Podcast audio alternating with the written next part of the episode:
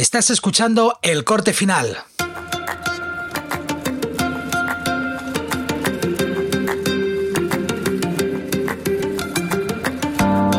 Os doy la bienvenida a El Corte Final, un podcast en el que hablaré de edición de vídeo, cacharritos para el filmmaker, emprendimiento audiovisual y cualquier cosa que sea interesante.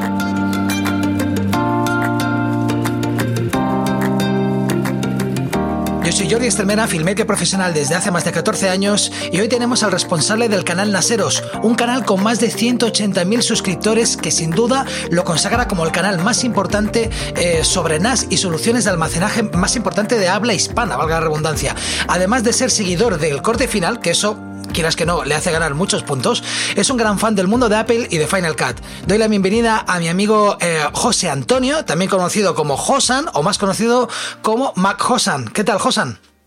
Muy buenas, ¿qué tal Jordi? Pues genial, muy bien. Además me hacía mucha ilusión venir. Además hace mucho que estamos diciendo de que venir aquí al programa.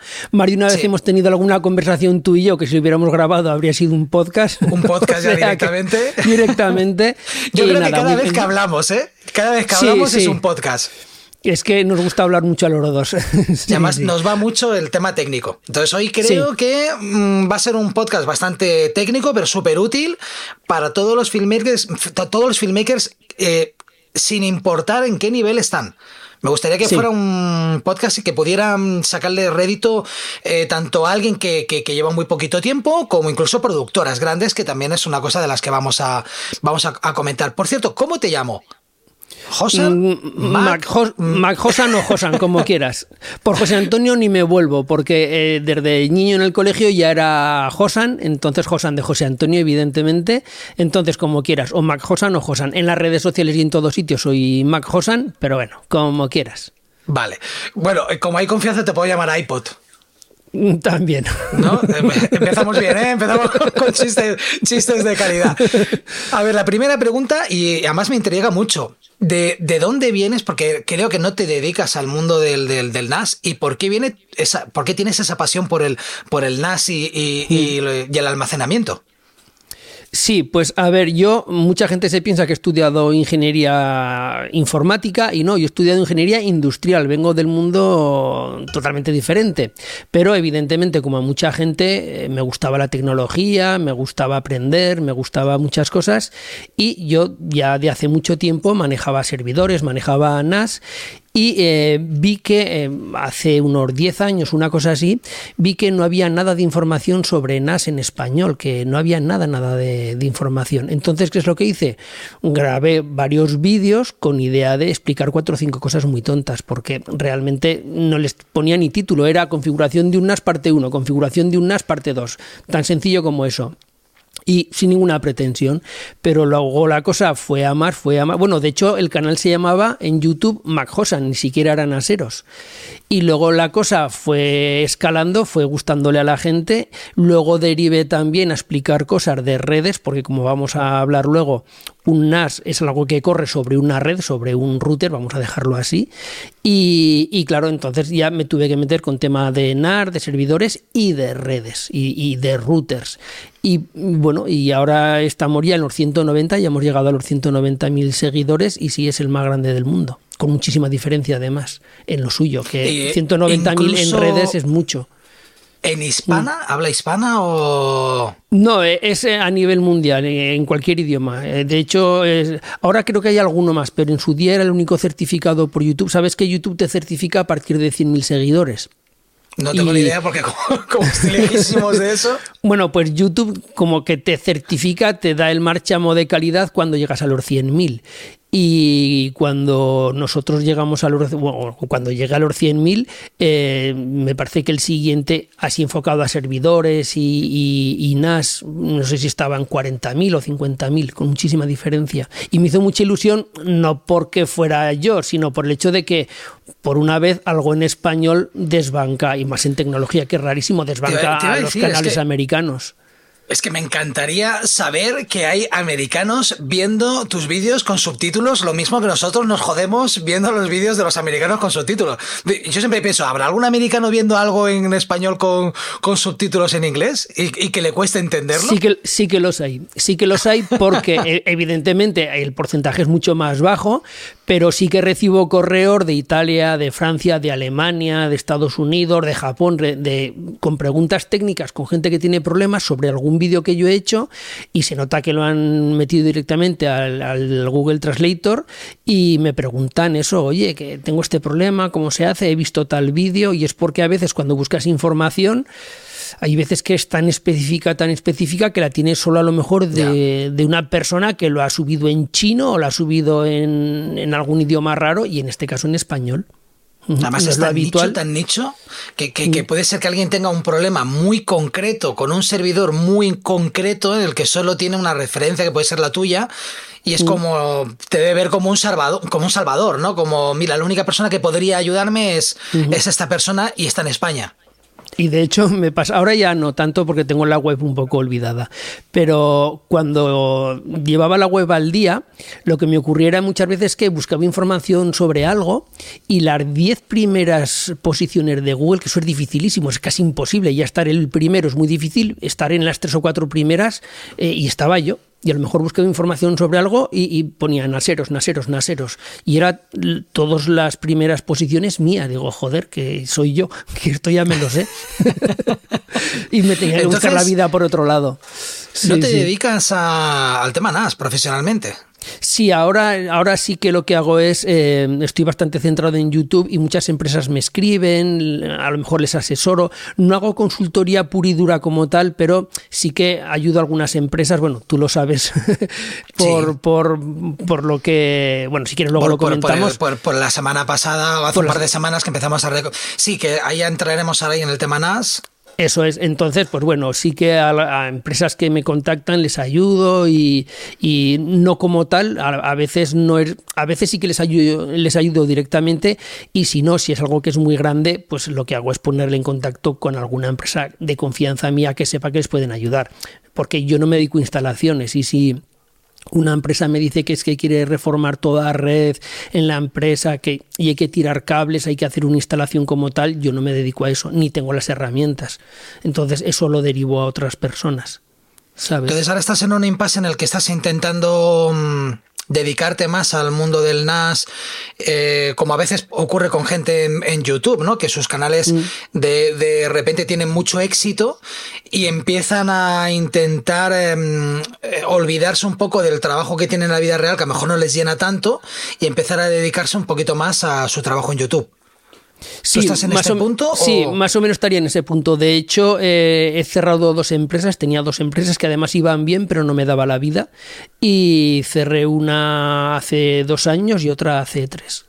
Y, y, ahora, pues eso, estoy un poco más centrado en, esto, pues ya no solo servidores, sino redes, switches, todo que tenga que ver con centros de datos, todo que tenga que ver pues con el ámbito del dato, vamos a, llamarlo así. Pueden ser redes, pueden ser servidores, todo que sea mover datos y conectividad y alojamiento, todo esto. Vale, porque una de las cosas que te quería preguntar era cuál era tu meta en, para alcanzar en el, en el canal de YouTube, porque yo siempre que había hablado contigo, siempre mm. habías sido muy honesto y siempre me habías dicho, no, no, el canal de YouTube es casi, es un, como un hobby.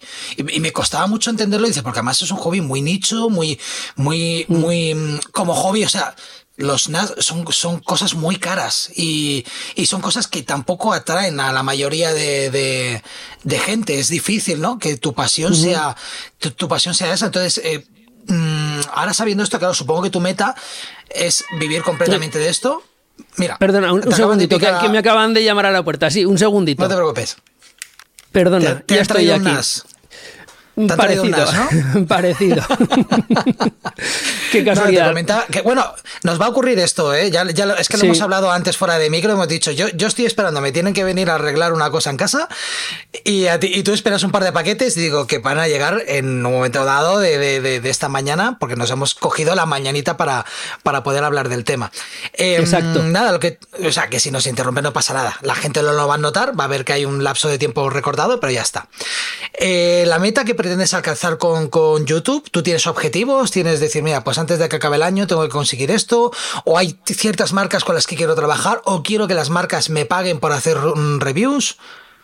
No, meta como tal no, te digo por qué. Porque sí que es verdad que yo cuando empecé en YouTube, como te he dicho antes, era sin ninguna pretensión. O sea, era ayudar a la gente y, explicar cosas de las que no había información.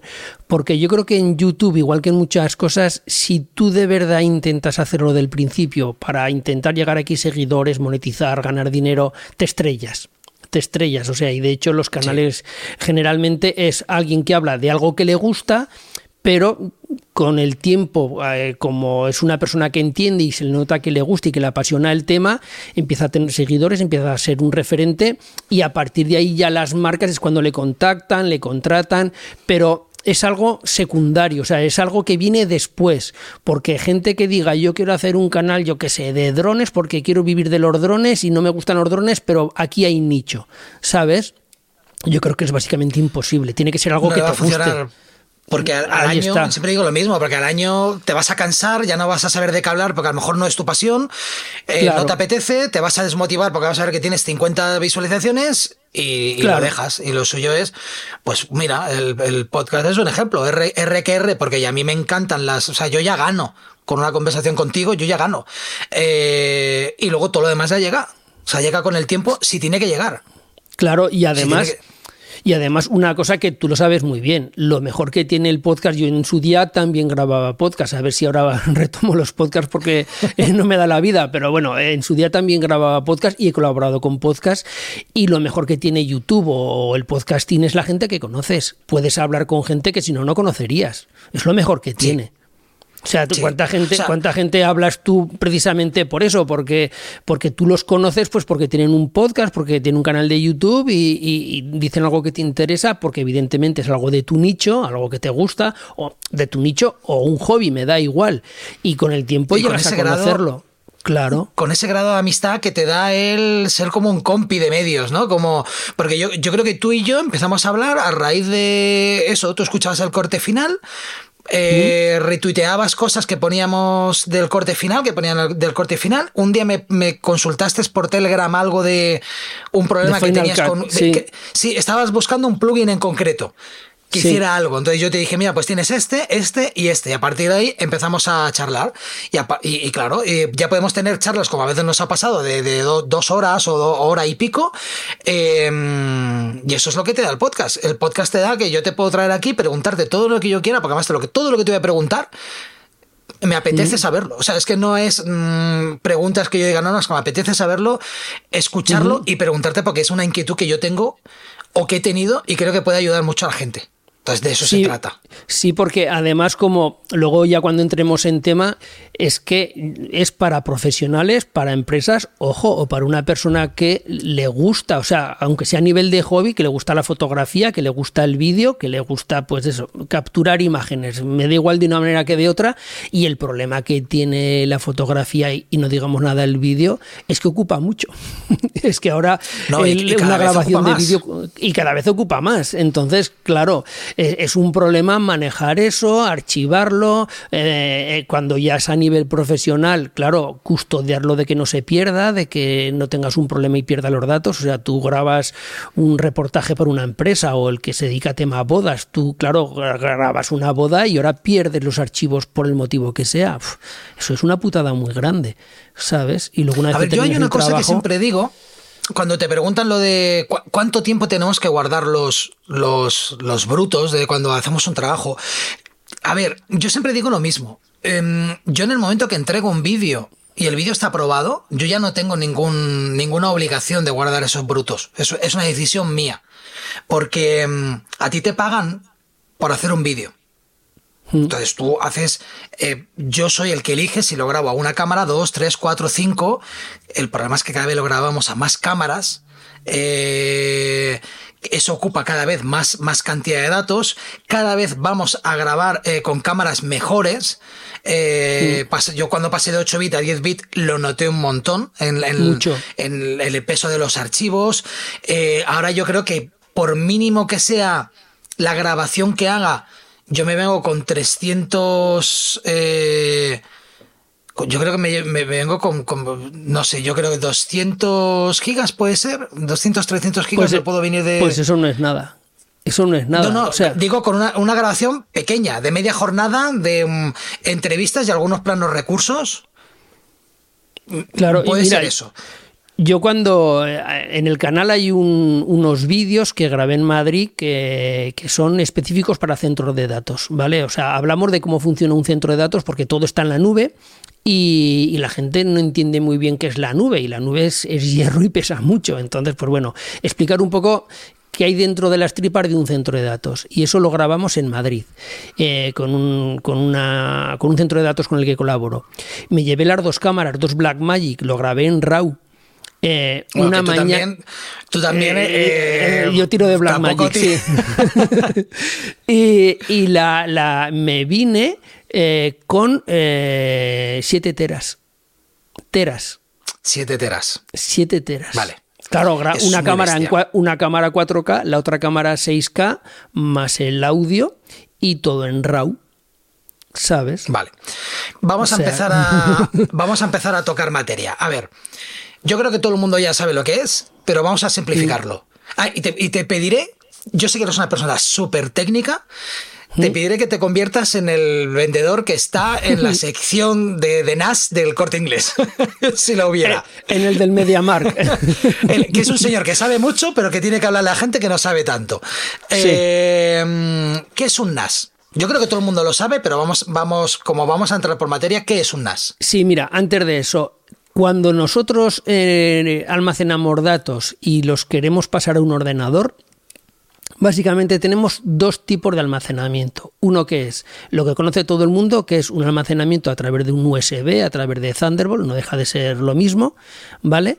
Y es un disco. Y eso se llama DAS, Direct Attached Storage. Da igual como sea es un disco que tú lo coges o un pendrive. E, es lo mismo, cambia la capacidad, pero es lo pinchas y eso solo funciona a través de un ordenador. Tú coges un o sea, lo que nosotros conocemos como un backup de toda la vida es un DAS. Tú coges un pendrive, tú coges un disco duro externo de estos de dos y medio que va por Thunderbolt o que va por el puerto USB, lo conectas y solo puedes conectar a un único ordenador. ¿Vale? Ese es un tipo de almacenamiento, que es lo que hace mucha gente que tiene mil discos por ahí, con la típica carcasa que le pinchas el disco para hacer los backups y va metiendo y sacando discos de ahí y ya está. Eso se llama DAS. ¿vale? Y solo se puede conectar un único ordenador. Si tú le quieres pasar esos datos a otra persona, tendrás que despinchar ese pendrive, ese disco externo, como sea, y pincharlo en otro ordenador. Y luego está el NAS, que NAS quiere decir Network. Network es una red, Network Attached Storage. ¿Y en qué se diferencia? En que ya funciona a través de una red, funciona como si dijéramos a través de un switch o de un router. ¿Y qué ventaja tiene? La ventaja que tiene es que ahora ya no se puede conectar una única persona, se pueden conectar un montón de personas. Entonces ahí sí que yo puedo tener los datos que sea dentro de este NAS y, dos personas o tres o cuatro que están en la oficina se conectan y obtienen los datos, meten y sacan datos de ese NAS. Y luego además, como tiene conectividad a Internet, cualquier persona que está fuera se puede conectar desde fuera de la red. Entonces la diferencia es esa que un NAS luego, te, luego hablaremos de las cosas que puede hacer, porque puede hacer muchas cosas aparte de almacenar datos. Eh, la, la, principal diferencia es que el NAS se pueden conectar mucha gente a la vez y hacer trabajo colaborativo. Tú haces algo, lo dejas en el NAS, yo que sé, en el tema que estamos hablando de vídeo, uno hace la edición, eh, trabaja en el NAS, se queda todo en el NAS y luego el que hace la corrección de color no le tienes que ir con el disco, toma, que ya está hecha en la edición, eh, haz tú la corrección de color y luego coger ese disco y pasárselo al de sonido y luego coger ese disco, ¿sabes? Entonces, esa es la, gran, la gran diferencia que hay. Claro, eso, o sea, en un mundo ideal, eso es increíble, eso es, eso es precioso. No todos trabajamos en colaborativo. Eh, yo creo que cada vez más estamos empezando a trabajar en colaborativo y sobre todo cuando la tecnología nos permita y nos, y nos dé más accesibilidad y más facilidad en trabajar en, colaborativo, en colaborativo, lo vamos a hacer. Porque yo ya he empezado a editar trabajos de compañeros que no tienen productora. O sea, que son compañeros que van muy liados de trabajo y me mandan, me mandan una, incluso una preedición para que yo depure, para luego mandarla y ellos van a hacer una pequeña pre, er, em, eh, un pretalonaje o cada vez se va a dar más. Y con, y con que sea más sencillo cada vez va, va, mm, va a propiciar a que cada vez se, se, se haga más. Pero el caso de un NAS también implica no solo tener el NAS, sino algún tipo de conexión y que luego hablaremos de las conexiones, eso es lo último que trataremos. Pero también es, es, lo que te decía, suena muy ideal, pero claro, eh, una conexión de una casa, de un hogar normal, eh, esto puede chocar, ¿no? O sea, realmente necesitas otro tipo de conexión para, para trabajar en colaborativo. A ver, eh, hay que tener en cuenta una cosa muy, muy importante. No tiene nada que ver la velocidad que tienes tú dentro de tu casa o de tu oficina, lo que se llama la LAN, es decir, la red interna, no tiene nada que ver con la conexión que tengas de Internet. Tú puedes tener una conexión ultra, ultra rápida dentro de casa, es decir, tú puedes trabajar directamente editando contra el NAS que se llama, es decir, en vez de tener tú los archivos en el ordenador, trabajas editando en el ordenador y una vez que has terminado haces un backup en el NAS, no, tú directamente puedes trabajar contra el NAS, es decir, puedes ah, tener una conexión de 10G que con eso ya vale y hoy en día el 10G es muy barato. Y eso no quita para que tú tengas una conexión de salida hacia Internet, una conexión de megas. O sea, por ejemplo, en el caso de, Jesús.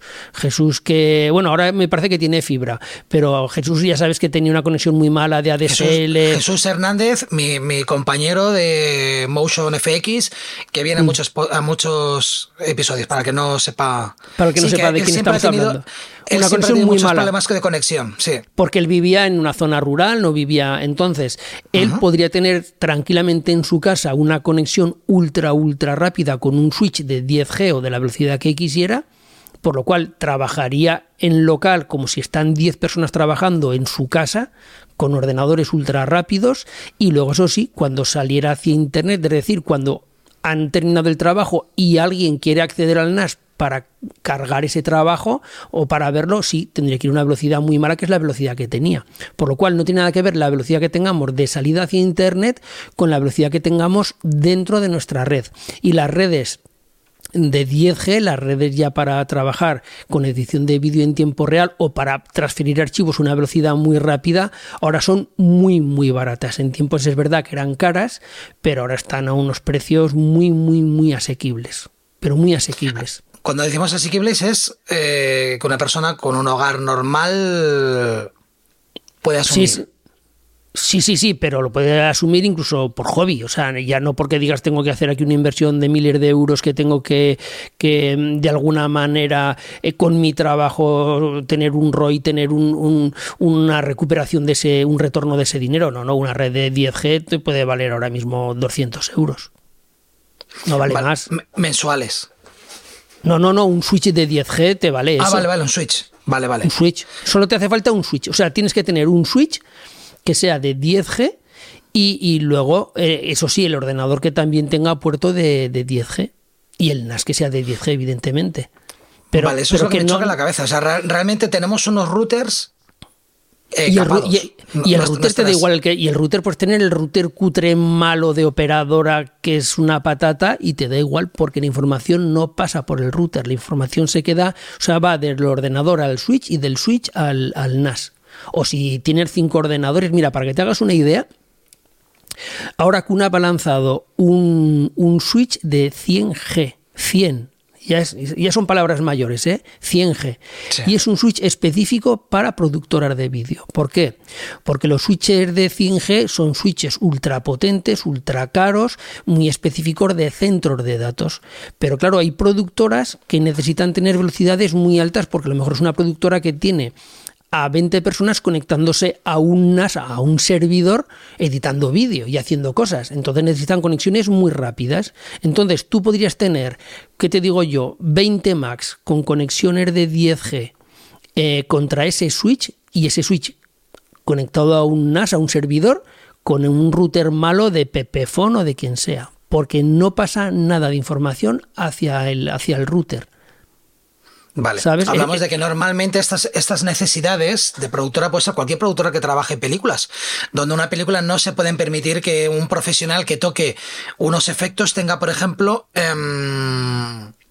em, secuestrado el, el, material hasta que esta persona termine, sino que son productoras que tienen que estar pues trabajando en colaborativo con mucha gente y por donde yo sé, hasta donde yo sé, un editor puede estar en su casa, no tiene por qué tener un estudio de la hostia, sino que puede estar en su casa con un, con un portátil editando mientras otro está etalonando en otro, en otro lugar, con lo cual tiene que ser soluciones semidomésticas. Sí, sí, y además. profesionales, pero domésticas que las puede. No que tú llames y te digan, uy, esto por donde tú vives no es posible conectártelo. Claro, y luego además hay que tener en cuenta una cosa, que un NAS tiene algo que es muy, muy importante, que es permisos de carpetas y de usuarios. Es decir, tú le dices a esta persona de la empresa puede acceder a este proyecto y a esta carpeta o a estas carpetas y a estos proyectos, porque es muy habitual en una productora que estén trabajando en dos, tres, cuatro proyectos a la vez. Entonces, claro, hay unas personas eh, que están enfocadas a cada, a, cada proyecto. Entonces, tú no tienes por qué entrar a un proyecto que no es tuyo. ¿Sabes? O, incluso dentro del proyecto tú no tienes por qué acceder a según qué partes, si tú eres el de la corrección de color, no tienes que entrar a según qué partes, o si tú eres el de sonido, por ejemplo, y es otro tipo de productoras, pero las productoras de Hollywood de los Avengers y todo esto funcionan así, o sea, nadie ha visto la película. Y tú estás trabajando en una película y no la has visto. Tú, has visto. tú has visto tu cachito de película que te ha tocado trabajar. Y tú no sabes ni de qué va la a ver, sí que saber de qué va la película, evidentemente. No, no, y muchas veces no saben ni, ni, saber. O sea, hay tantos casos de gente que ha ido a ver la película del estreno y salen horrorizados como diciendo, vaya mierda, he grabado, o sea, he participado y no saberlo.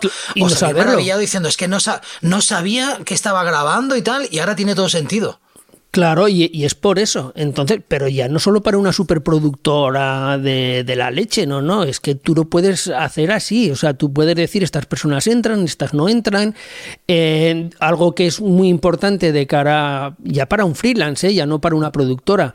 Tú terminas un trabajo, a ti te encargan hacer un vídeo y tú terminas el vídeo. ¿Y qué hacéis todos? Tirar de WeTransfer, tirar de sitios así para poder enviar el archivo. Y, pero claro, volvemos a lo mismo. Eh, WeTransfer transfer te da, me parece que son 2 gigas o no sé cuánto te da, ¿no? De capacidad para poder sí, bueno, yo uso Smash. Yo uso Smash que no tiene límite. Claro, entonces. Pero, tiene, sus problemas Smash, ¿eh? porque me ha pasado de mandar archivos muy grandes y yo no sé qué tiene Smash, que a veces mandas archivazos muy bestias y al 99,9 se clava. Se queda. Mm, se jode. Y esto me ha pasado más de una vez, ¿eh? Y te quedas con la cara de tonto de, hostia, es que tengo que mandar este archivo urgentemente, lo están esperando y se ha quedado eso, 99,9, no te genera el link y ya está. Entonces, cuando te cansas tienes que apagar y volver a mandar el archivo. Claro, pues... Eh, o sea, que dan, fallos, lo que quiero decir. Claro, si tú lo tienes en un NAS, eh, tú puedes decirle al cliente volvemos a lo mismo, tú puedes gestionarlo como quieres, el control es totalmente tuyo, tú le puedes decir, eh, estás en, con tu mujer en la calle, en una terraza, tomándote una Coca-Cola y te llama el cliente, oye, que necesito ver una prueba, necesito ver tal, sacas el móvil, generas el enlace y el cliente se conecta al NAS y al NAS, al sitio que tú dices que se puede conectar y ya está. Y, puede es como un Dropbox entonces también ahí. Claro, es como un Dropbox, pero muchísimo. Puedes ponerle contraseña, puedes ponerle caducidad, puedes ponerle un tiempo. Luego, por ejemplo, otra cosa que se puede hacer, como te comenté para el caso este de la productora, es tú tienes que ir a grabar una empresa. Y, en esa empresa tú eh, grabas, grabas lo que tengas que grabar y te vuelves. Ese es el flujo de trabajo normal para un reportaje para una empresa. ¿Qué puedes hacer si estás tú solo que eres un freelance? Evidentemente eso y ya está. Pero tú imagínate que sois varias personas en, la productora. Tú puedes ir a esa empresa, hacer unas tomas muy cortas, desde, desde el propio ordenador lo mandas al NAS y ya en el NAS, ¿qué hacen? La gente de color o de audio, de lo que sea, lo mira y te dice, oye, mira, el micrófono ponlo así, ponlo así, súbele la ganancia, o utiliza esto otro, o el balance de blancos lo tienes mal, o, la iluminación en tal sitio la tienes muy fuerte, bájala. ¿Por qué?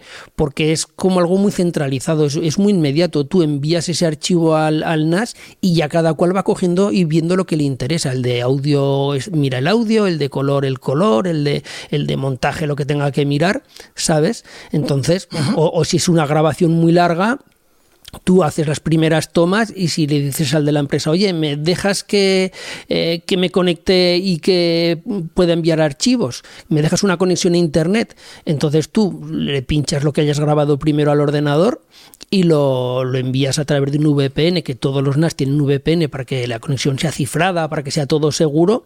Ya lo que tú llegas a la oficina de, de, la grabación y ya tienes todos los archivos ahí esperándote y ya hay gente que ya está trabajando en esos archivos, están ya pues eso, haciendo lo que sea, audio, corrección de color, montaje, lo que sea, ya los tienes vale. ahí. ¿Y cómo accedes a ellos? Un tercero, ¿cómo accede a ese, a ese material? Accedes siempre para acceder tienes que acceder siempre con un usuario y una contraseña. Vale, ¿es como un FTP?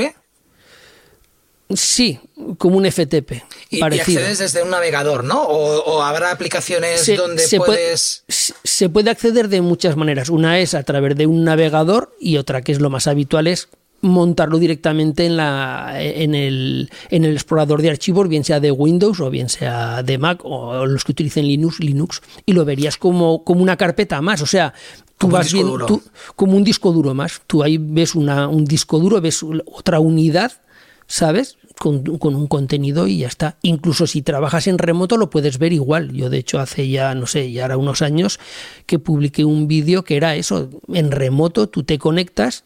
Eso sí, necesitas tener una velocidad que sea un poquito decente, ¿vale? Y, y te conectas y en tu ordenador ves un disco duro como si fuera una carpeta más de, de tu ordenador, como si fuera un disco más del ordenador, pero que está en remoto, que está en otro sitio. Vale, ahora imagínate. Imagínate que yo no trabajo mm, para nadie, yo trabajo para mí solo. Además te digo, no, no, es que yo nunca voy a trabajar en colaborativo. El, el segundo paquete. El segundo paquete, perdona. Vale, ya estoy aquí. La ley de Murphy Ya, se ha eh, cumplido escrupulosamente. Todo lo que podía pasar ha pasado. Ahora falto yo. Falta Eh, bueno, el- y faltas tú. El señor que la reforma que me tienen que hacer en casa. Ya tienes Ahí tu está. segundo NAS en esta misma mañana, ya te llegan los Ahí dos está. NAS. Este era algo más importante. Era café. Era Ah, vale, el Eran las cápsulas vale. de Nespresso. El- ¿sabes? la, la Eh, gasolina. Ahí está la gasolina. Nada, te comentaba, tú imagínate eh, que en mi caso es que yo soy un filmmaker solo, que mm, no, no, eh, no voy a trabajar en colaborativo, y te digo, ¿me aconsejarías un NAS? ¿Tú Sí. tú aconsejarías un NAS a alguien que no trabaja en colaborativo? Eh, yo no concibo a alguien que tenga datos que no tenga un servidor, un NAS, llámalo como quieras. Te digo por qué. En primer lugar, porque puedes almacenar mucho, porque tienes eh, los famosos RAID. Un RAID es coger varios discos, los agrupas como si fuera una única unidad, de tal manera que tú en tu ordenador, en vez de ver cuatro discos, verías un disco, verías una única unidad, ¿vale? Y luego además estos RAID, ¿qué es lo que hacen? Hacen varias cosas. En primer lugar, hacen que leen y escriben de varios discos a la vez, por lo cual la lectura y la escritura es más rápida. Y sobre todo, lo más importante es que tienen lo que se llama tolerancia a fallo de uno o de varios discos. Tú tienes en un RAID cuatro discos, tú te despreocupas, tú arrastras y sueltas los archivos para que los copie el NAS o para leerlos, te olvidas. Y el sistema, ¿qué es lo que hace? Reparten información entre los discos. Si uno de los discos muere, si uno de los discos falla y todos los discos fallan, todos, o sea, tarde o temprano, tardarán más, tardarán menos, pero todos los discos mueren. ¿Qué es lo que ocurre? Que no ocurre nada. Tú sacas ese disco del NAS, le pinchas otro disco y el propio sistema regenera el RAID, regenera los datos y vuelve a estar como estaba. De tal O manera sea que, que... con un NAS, un NAS eh, se acabaría el tema del problema del backup. No, Es decir, una- Yo, yo tengo ah, la manía, sí. yo vengo de una grabación, mi flujo de trabajo es venir de grabación con mi tarjeta, cojo la tarjeta, la paso a un disco duro externo. Mm, sí, Este disco duro externo, cuando la tengo ahí, de esa información hago otra copia que va a Dropbox. Y en Dropbox considero que tengo la segunda copia de seguridad que necesito, que es una copia en la nube. Tengo una física, Sí. una en la nube y la de la tarjeta que aún no la he borrado. Y luego Final Cut lo tengo en otro disco duro, que este sí es un RAID. Eh, Lo tengo en un disco duro, que es con el que trabajo, y vuelvo a volcar el, el material ahí. con un RAID realmente no necesitaríamos hacer, porque más o menos tenemos cubierto esa parte de copia de seguridad. Y, sí y no. Te digo porque un RAID es algo que si te falla el disco, no pierdes datos, ¿vale? Pero sí que si tú borras un dato, lo has borrado. Es decir, tú lo que tienes es, como si dijéramos, varios discos agrupados en uno, que si te falla un disco no vas a perder ningún dato, pero si tú por el motivo que sea borras un dato, lo has borrado, se borra. Pero ¿qué hacen también los NAS? Algo que es muy importante también, que se llama versionado, que es el, famoso Time Machine de los ordenadores de Apple. Tú lo puedes programar para decirme cada cierto tiempo, hazme una copia, de tal manera que si tú sufres un ransomware, que es muy habitual y cada vez hay más casos de ransomware, ¿qué es lo que ocurre? Que te ransomware es un ataque, ¿no? Es un ataque, es que te cifran los datos del ordenador y de todos sitios. Sí. ¿Qué ocurre? Que en ese caso tú puedes ir a decir, vale, hoy me han cifrado los datos, pues enséñame los datos como los tenía ayer o como los tenía la semana pasada. O ya no solo porque tengas un ransomware, es porque tú tengas un problema, porque tengas un error borras un archivo sin darte cuenta o después de estar dándole muchas vueltas a un proyecto te das cuenta que estaba mejor tres días atrás porque dices, es que lo he empeorado y estaba mejor el proyecto hace tres días. Tú, pues igual que en Time Machine, tú puedes ir al, al NAS y decirme, sácame el proyecto como lo tenía hace eh, cinco días o hace tres días. Es decir, eh, es un sistema inteligente porque hoy en día un NAS es es más parecido a un ordenador que otra cosa. Es como un ordenador que tiene muchos discos o que puede tener muchos discos. También hay NAS de poca capacidad, de solo dos discos. Tienes eh, NAS que básicamente hacen muchísimas tareas muy parecidas a un ordenador, pero están preparados para estar trabajando siempre las 24 horas del día, para que no fallen, es, es otra manera diferente de, de, un ordenador. En el fondo es lo mismo, es como un sistema operativo específico de, de servidores, que es muy sencillo de manejar, no hay que saber nada, o sea, es es muy parecido a cómo se configura un ordenador. Está hecho para tontos, que digo yo, es con cuatro clics y, y ya está. Si quieres hacer cosas muy complejas, ya no. Si, si ya, pero es como todo en esta vida. Si ya quieres hacer cosas muy raras, que te coja los datos por aquí, por allá, que haga esto, que. Pero el uso normal del, del 95% de la gente, los NAS están hechos para que sean sencillos y para que sean bastante intuitivos, que es la Ajá. diferencia de montarte un servidor. Un servidor es coger un, un, hardware que es muy parecido al de un NAS, que es mucho más barato, pero ¿qué problema tiene? Que es como si te dieran un ordenador sin sistema operativo y te lo tuvieras que montar todo tú. De tal manera que todos los servicios que tiene un NAS, evidentemente los puedes poner, pero sí que hay hay que saber un poquito más. Ya no es llegar y hacer dos clics, ya hay que saber algo más, ya, ya tiene un poquito más de complejidad. Y si no tienes conocimientos, yo ahí sí que a la gente no le aconsejo que se meta. Si no tienes conocimientos vale. un poquito fuertes, porque, porque, claro, a la larga, ¿qué estás haciendo? Estás dejando tus datos ahí, bien sea en tema de vídeo, una empresa está dejando ahí los datos propios de la empresa. Entonces, uh -huh. si, si no tienes cuidado y no sabes lo que estás haciendo, la puedes liar y pero los NAS funcionan de otra manera. Vale, y meter un NAS en un hogar que no está preparado. O sea, el NAS tiene que ir conectado a un switch, ¿me has comentado? Ah, sí, ¿Y a un switch, switch. Sí. Y el switch debe de ir conectado a internet. Sí, al router. Al router, sí. vale. Da igual la marca de router. No tiene que ir conectado a. Entonces. Sí, da igual. Si, da igual. Si alguien tiene. Mi caso es un caso, un ejemplo muy claro. Eh, sí. Yo donde yo estoy no tengo en la entrada de, del router está un poquito alejado de donde yo estoy. La gente sí. que viva en sitios, en casas o, o, en lugares donde no tenga un router cerca, o sea, en, la viabilidad de un NAS es muy complicado. El traer yo a mi casa un NAS y no tengo una conexión cercana es muy complicado el, el desembolso o los movimientos que tengo que hacer para que el NAS funcione de manera óptima? A ver, en estos casos el, el switch no, no, es obligatorio. Es decir, tú puedes conectar todo al router. Tú puedes conectar el ordenador al router y el NAS al router. Pero yo siempre lo desaconsejo. ¿Por qué? Ya no solo con un NAS, sino con muchas cosas. ¿Por qué? Porque los routers de operadora son routers bastante malos. realmente un router solo debería existir para salir hacia Internet. Pero todo que sea dentro de tu propia red, dentro de tu casa, no debería pasar por el router. ¿Vale? Entonces, ¿Qué es lo que haces? Tú ahora estás moviendo un montón de archivos muy pesados de muchos gigas porque te dedicas a vídeo. ¿Para qué quieres pasar eso por algo que es un router muy malo de operadora? Quitado que tengas un router ultra caro, ultra bueno, pero ni en ese caso. ¿Por qué? Porque es que los switches son muy, muy baratos. Entonces, los switches están preparados precisamente para eso, para de una manera muy rápida la información que quieres pasar de, de un NAS a un ordenador o de un ordenador a otro ordenador, da igual, pase por el switch y no pase por el router, de tal manera que al router le quitas ese trabajo.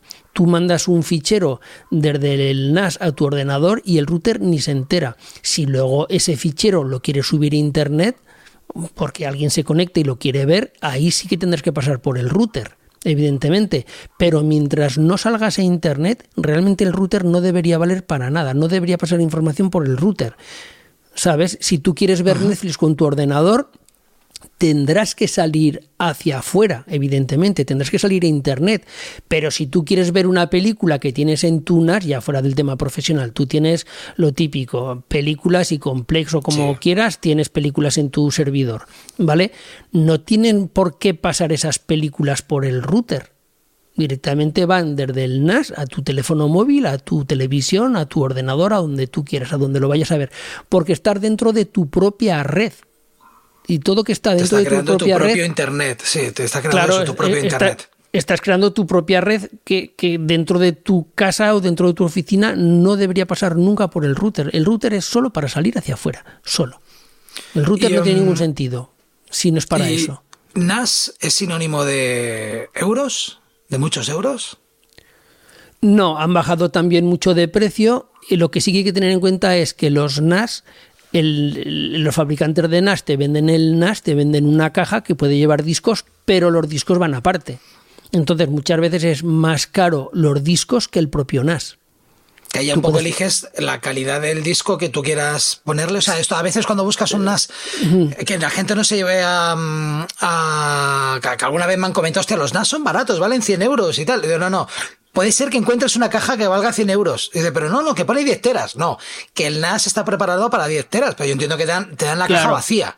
Claro. Entonces, a partir de ahí, la calidad de tú, los discos que quieras, eh, que quieras ponerle, mm. velocidad, calidad, si los quieres SSD, si los quieres eh, mecánicos. Entonces, más o menos, eh, unas, olvidando los, los, los muy baratos, que si lo que quieres al final es una, una, opción de calidad y fiable, no tiene sentido comprarte la más económica que hay. Eh, ¿Cuánto podría costar unas? Por, por ¿Qué rango? Por 304, siempre hablando de un freelance, una cosita sencillita, pues para meter datos y sacar. Solo, solo lo que es la máquina. Por 300, 400 euros ya tienes. Eso sí, luego ya no tiene nada que ver que le pongas Discord de 4 teras o Discord de 20 teras. Claro, ahí se va el precio. O sea, eh, los discos es lo que más vale. Los discos siempre tienen que ser específicos para servidor, para NAS. ¿Por qué? Para NAS. Porque, tiene que tener un montón de, Tiene que estar borrando y grabando tiene que estar Evidentemente, ese es el tema. Si tú a un NAS le metes Discord de escritorio, le metes Discord de un, de un PC, ¿vale? Bien sea nuevo, bien sea que tengo un ordenador por ahí que no utilizo, le saco el disco y se lo pongo al NAS, ¿funciona? Evidentemente, claro que funciona. Leerlo lo va a leer y le va a grabar datos y va a obtener y va a sacar datos de ahí. Pero no es lo óptimo. ¿Por qué?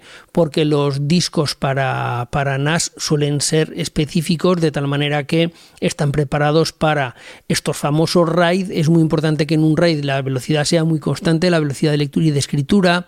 También los NAS están, los discos de NAS están preparados para estar siempre leyendo y escribiendo, porque tienen cargas de, de lectura y de escritura muy intensas. ¿Sabes? Entonces, por poder se le puede poner un disco normal, vamos a llamarlo normal, un disco de escritorio, sí, pero no es recomendable. Entonces son un poquito más caros, no mucho más caros, pero sí que son un poquito más caros. Y luego ya, claro, evidentemente, no es lo mismo en un NAS meterle 10 teras de almacenamiento que meterle 30, que 40, que 100 teras de almacenamiento. Por eso es muy importante en un NAS saber que los discos que le vas a meter, la capacidad que te hace falta, porque eso cambia mucho el precio. Y luego también si los quieres que sean SSD o que sean mecánicos. Vale. Ahí, vamos a hablar ahí me, va a huevo para hablar del, de un tema en cuestión, que es con el que hemos estado hablando las, las últimas semanas, y es que hay una productora con la que yo trabajo muy a menudo, que es eh, Will Squad, es una productora ubicada en Madrid, pero que está muy descentralizada, no tienen oficina, bueno, ahora sí tienen oficina, pero empezamos a trabajar cosas en Barcelona, eh, tienen gente en el, mm, por el norte de España, gente, y no, no tienen pensado precisamente tener una gente que trabaje física en un lugar. Entonces, es una productora que también se dedica no solo al tema audiovisual, sino que también al tema digital. Hay diseñadores, mm. hay, bueno, mueven mucho tipo, hay un par de departamentos y mueven tipos diferentes de, de, de datos. Vídeo, que ocupan una gran carga. De hecho, los grafistas están fuera de Madrid.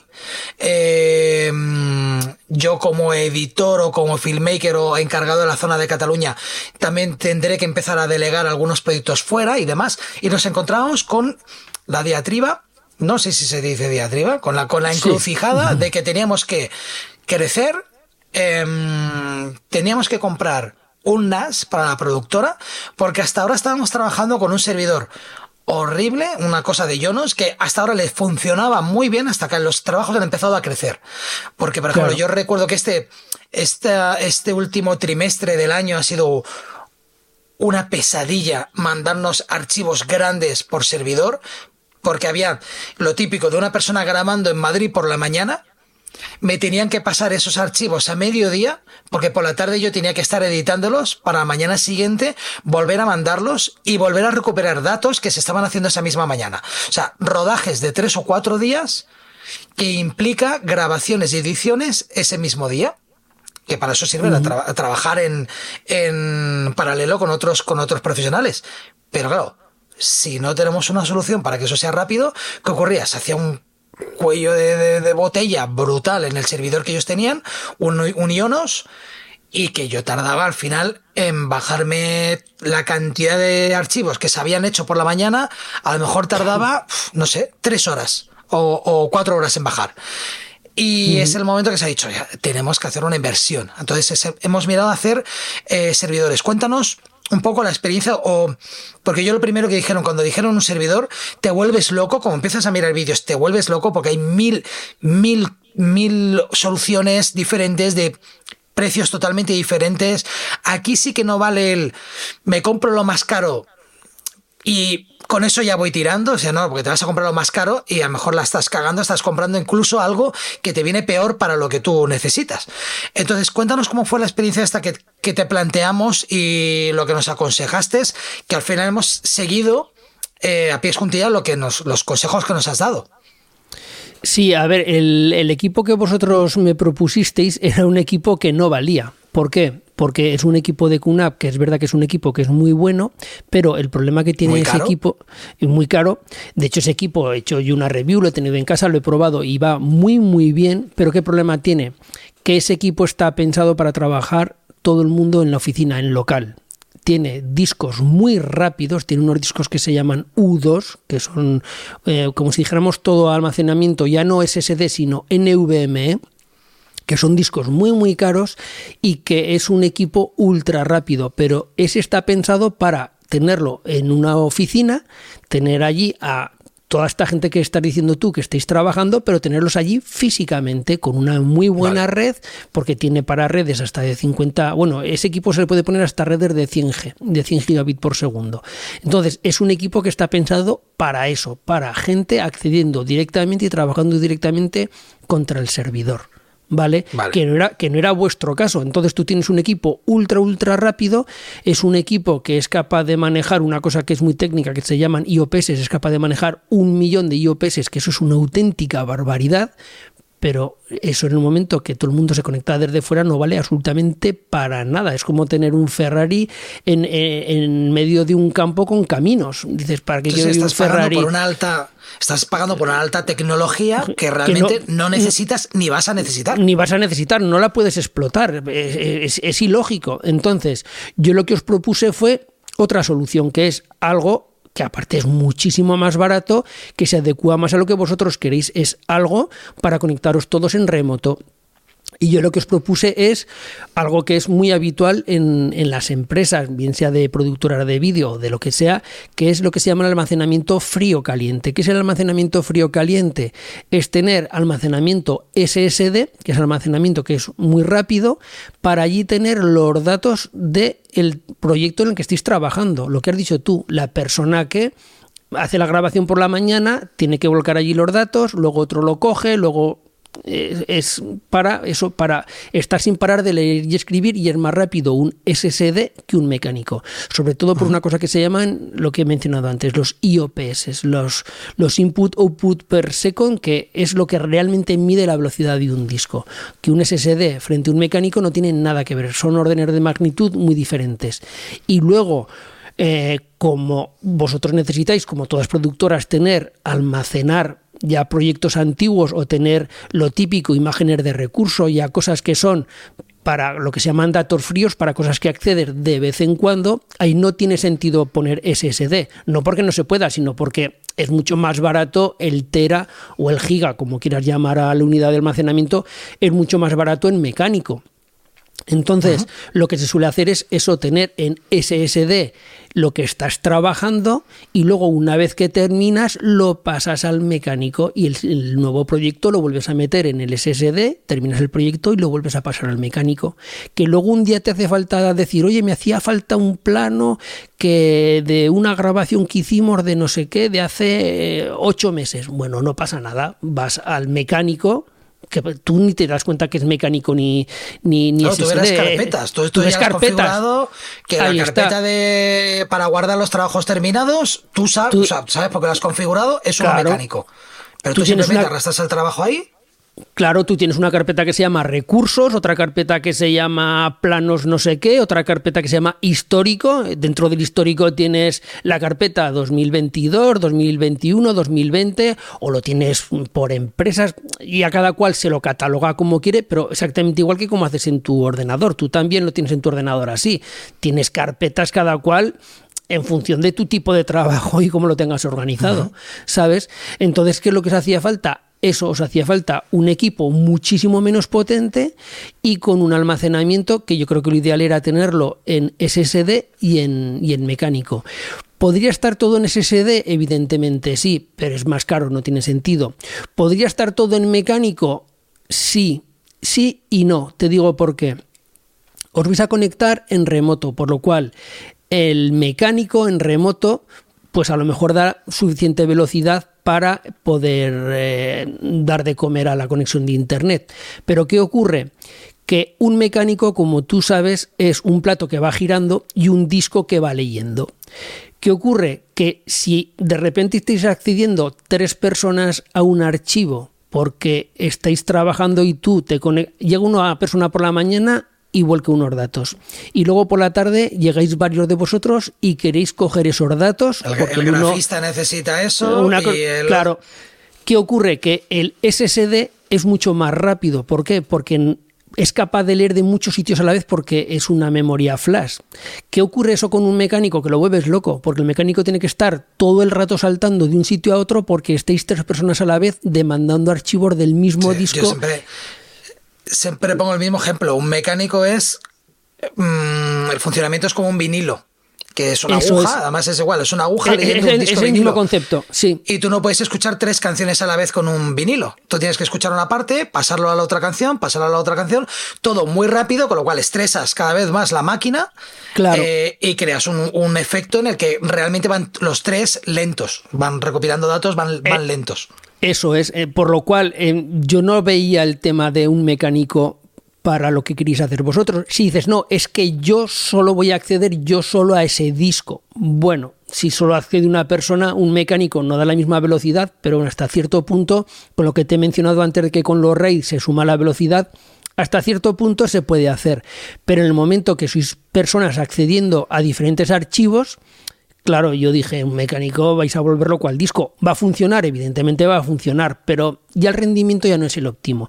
Luego hay otra cosa que son las cachés y otras cosas que también ayudan mucho, pero bueno, ya que os metéis en harina de comprar un equipo nuevo con, discos, con todo, el hecho de meter que, tampoco una, parte barbaridad de, de, diferencia de dinero o sea no el desembolso ya está hecho que es el, servidor el, configurarlo así, no sé, vamos, yo como no me dedico a vender, pero que os habrá subido un 5, un 10% el, el precio total, no va a ningún lado. No es decir, es que una opción valía 4.000 y la otra valía 10.000. No, es que estás hablando que la una vale, yo qué sé, 4.000 y la otra 4.200. Es que no, ¿sabes? No, no, no tiene sentido andar con, con todo mecánicos, ¿sabes? Y tampoco tiene sentido con todo SSD. ¿Por qué? Pues porque ¿para qué quieres tener en SSD algo que vas a acceder una vez al año o dos veces al año?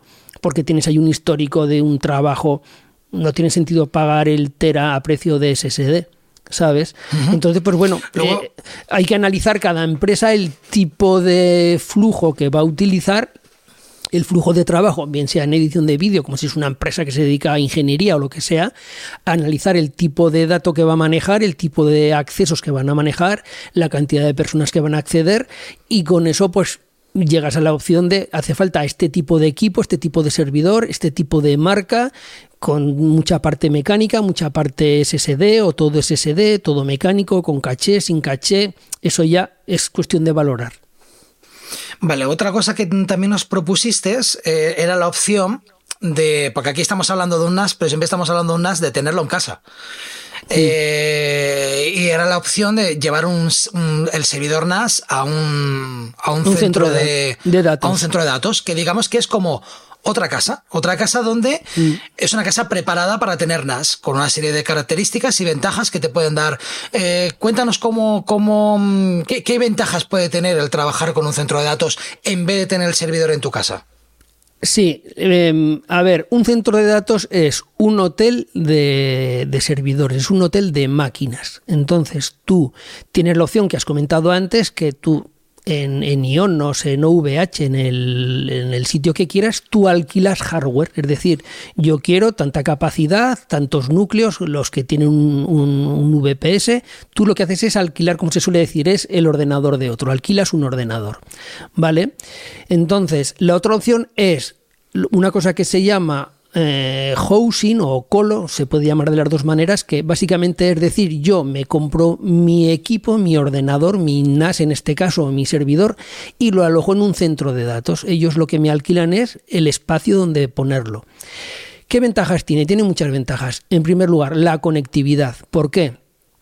Porque tú cuando tienes un NAS en tu casa o como va a ser vuestro caso, lo tienes en una oficina, tú tienes un ancho de banda residencial las conexiones que llegan a las casas, aunque tú tengas una conexión de 1 giga o de 10 gigas o la velocidad que tengas contratadas, no es una velocidad real. Realmente no tienes un giga, tienes menos. Pero bueno, pongamos que tienes un giga.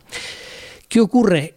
Que si luego encima estás en una oficina, muchas veces en las oficinas eh, son, en los edificios tienen conexiones compartidas, tienen una buena conexión de la velocidad que sea, pero la tienen que repartir entre todas plantas y todas las empresas que hay en, esa, en ese edificio.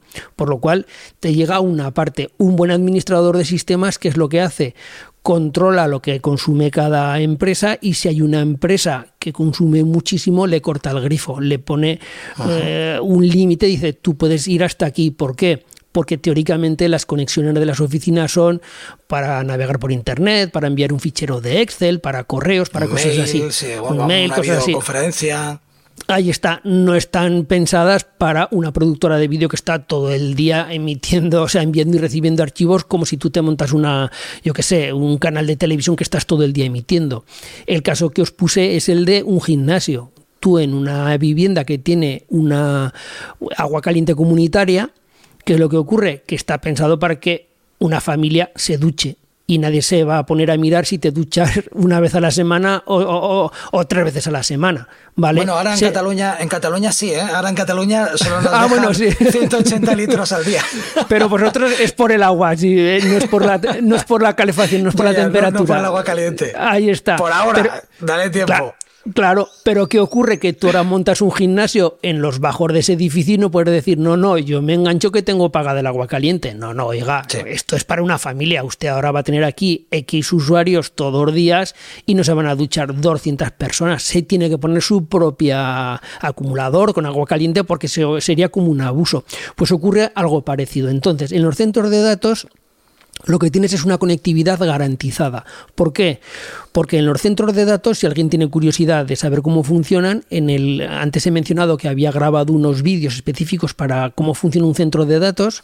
Allí lo que tienen es la conectividad garantizada porque tienen conectividad de muchas operadoras a la vez. Ni siquiera son operadoras, funcionan de otra manera. No es que les llegue Movistar y les llegue Yastel y les llegue Pepefon, no, funcionan de otra manera. La conectividad es ultra rápida por unas cosas que ahora no voy a explicar. La tienen redundada de que si se les cae una conexión, siempre tienen otras conexiones. otra? Ahí está. Y luego además también tienen lo mismo con lo que sería la parte del, vamos a llamar aire acondicionado, la climatización, que es muy importante para un servidor tener una buena temperatura. Y luego también es muy importante la redundancia eléctrica. También tienen acometidas eléctricas redundantes, tienen, está todo preparado para que nunca falle nada. Y la verdad es que nunca falla nada. Entonces, ¿qué puede ocurrir? Que tú tengas un servidor en tu casa o en tu oficina y como me ocurrió a mí y como algunas veces ocurre que llega una pala excavadora haga una zanja en la calle y se lleve el cable de fibra y evidentemente se lleva todos cables de fibra de todas operadoras por lo cual te quedas sin internet y te quedas sin conexión y acceso a ese servidor ¿sabes?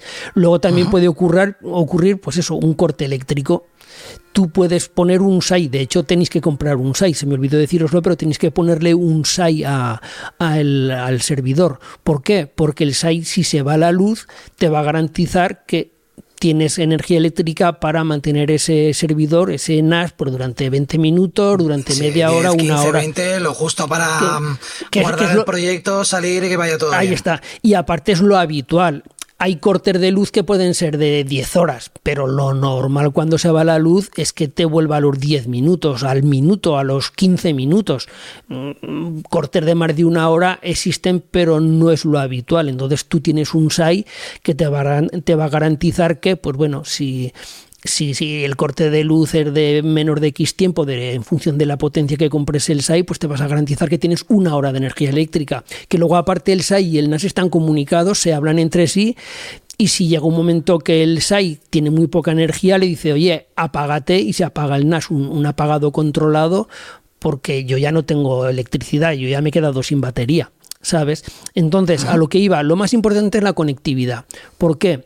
Porque te garantiza la conectividad y te garantizas el ancho de banda. Es decir, si vosotros accedéis 10 personas a un centro de datos, incluso aunque tuvierais conexiones vosotros ultra rápidas en casa, vais a poder acceder todos. Si tú tienes el NAS en, en tu oficina o en tu casa, y accedéis todos a la vez, vais a tener que pasar por el cuello de botella de la conexión que tengáis en ese servidor. Aunque el servidor sea muy rápido, aunque sea muy potente, al final vas a morir al palo de la velocidad que tengas de conexión de salida, de un giga o de la velocidad que sea.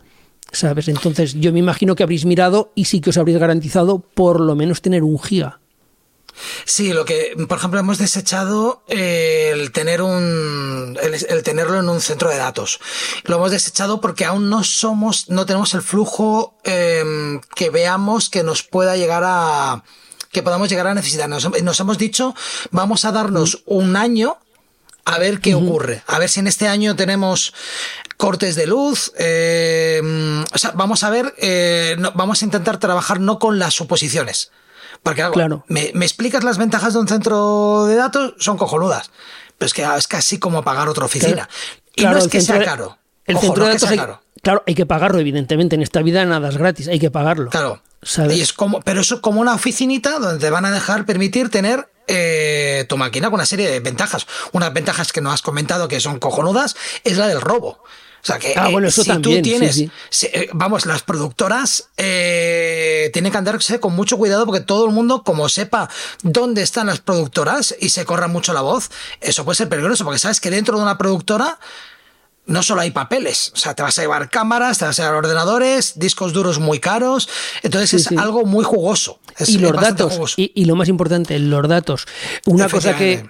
Que no os comenté, pero bueno, me imagino que os lo comentará eh, la empresa que os va a vender el, equipo, y si no os lo digo yo ya, una cosa que sí que tenéis que hacer, que es obligatoria, es que cifréis los discos.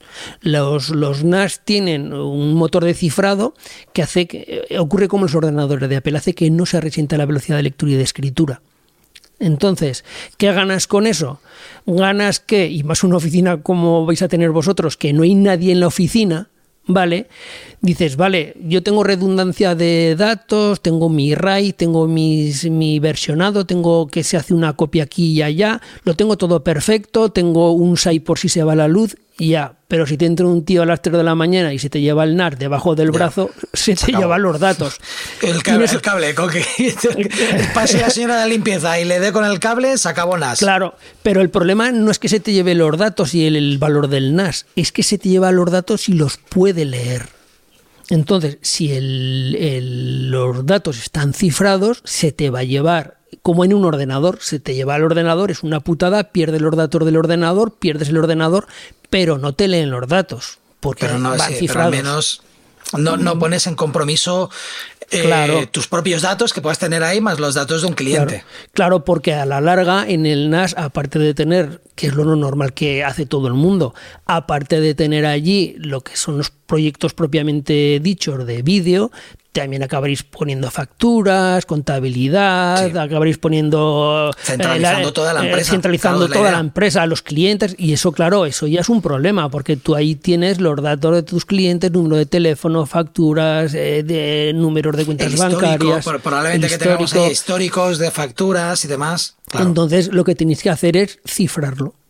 Y, porque hoy en día los NAS no pierden rendimiento, igual que los ordenadores tienen, hace años sí, pero ahora con los motores de cifrado que llevan y más el equipo que habéis elegido vosotros lleva un muy buen motor de cifrado, por lo cual no vais a perder rendimiento. Pero vamos, el, la- la principal, el principal problema que tiene una oficina frente a un centro de datos es el problema físico de que se te lleve alguien en el NAS, de que te lo roben, ¿vale? Que no es muy habitual que te roben, pero bueno, puede ocurrir. Pero eh, el problema de corte eléctrico también lo tenéis solucionado porque con un SAI se soluciona. El problema de corte de que una pala excavadora se lleve la, la fibra también es remoto, aunque ocurre. Pero yo el mayor problema que veo es el tema de la conectividad, de que de verdad podéis acceder todos a la vez y que no tengáis ahí un cuello de botella. Porque a la Sí, larga, si, estáis- ¿no? O- si, si- o- si tenéis una conexión gigabit y sois seis personas en casa con conexiones gigabit y queréis acceder todos, claro, vais seis conexiones gigabit, seis frente a uno. O sea, esto es. eh, yo siempre pongo el mismo caso. En las conexiones de internet es como una manguera con agua. Tú tienes una manguera de, de un grosor y sale agua por ese grosor. Si tú ahí le quieres poner seis mangueras del mismo grosor, va a salir el eslabón más débil. ¿Sabes? Pero bueno, eso con el tiempo lo veráis. Vale. Ahora vamos a volver a bajar al terreno del filmmaker ¿Mm? y vamos a hablar de. eh, me gustaría que repasáramos un poquito el tema de discos duros. Eh, ¿Mm? Cada vez más, bueno, lo que hemos hablado antes, cada vez más los te- tenemos más archivos. eh, aunque te he dicho que para mí, yo siempre intento decir a los clientes que yo no tengo obligación de guardar el material. Yo soy de los que intenta guardar el material, intento de por vida. O sea, de por vida. O sea, Eso lo no hace borrar- todo el mundo. Lo hacen Claro. todos. Porque luego, a la hora de borrar material antiguo, dices, hostias, mm, y, y- y si necesito esto? ¿Y si el cliente lo necesita? ¿Y si me vuelve a llamar? ¿Y si...?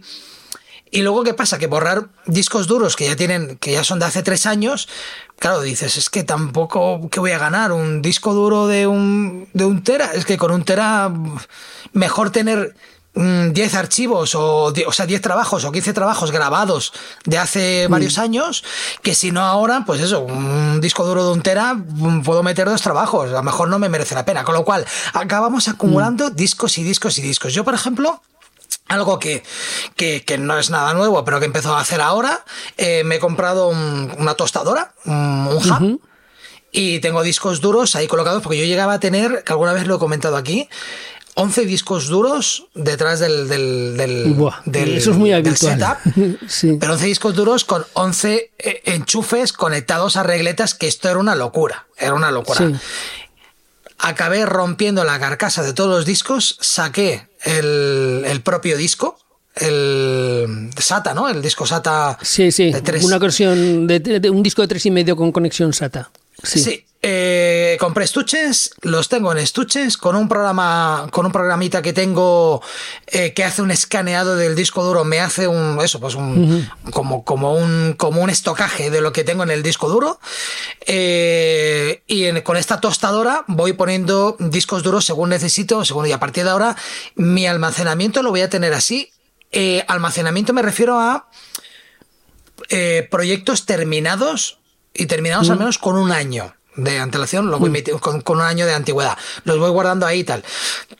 Esto que hago es una locura, es una gilipollez, no lo debería hacer. ¿Qué aconsejarías tú a alguien que empieza a, manejar ingente material de, de archivo? Mm, yo no lo haría así. Te digo cómo lo haría yo. Para empezar, los discos duros yo no los guardaría una vez que los sacas, yo no los guardaría en cajitas.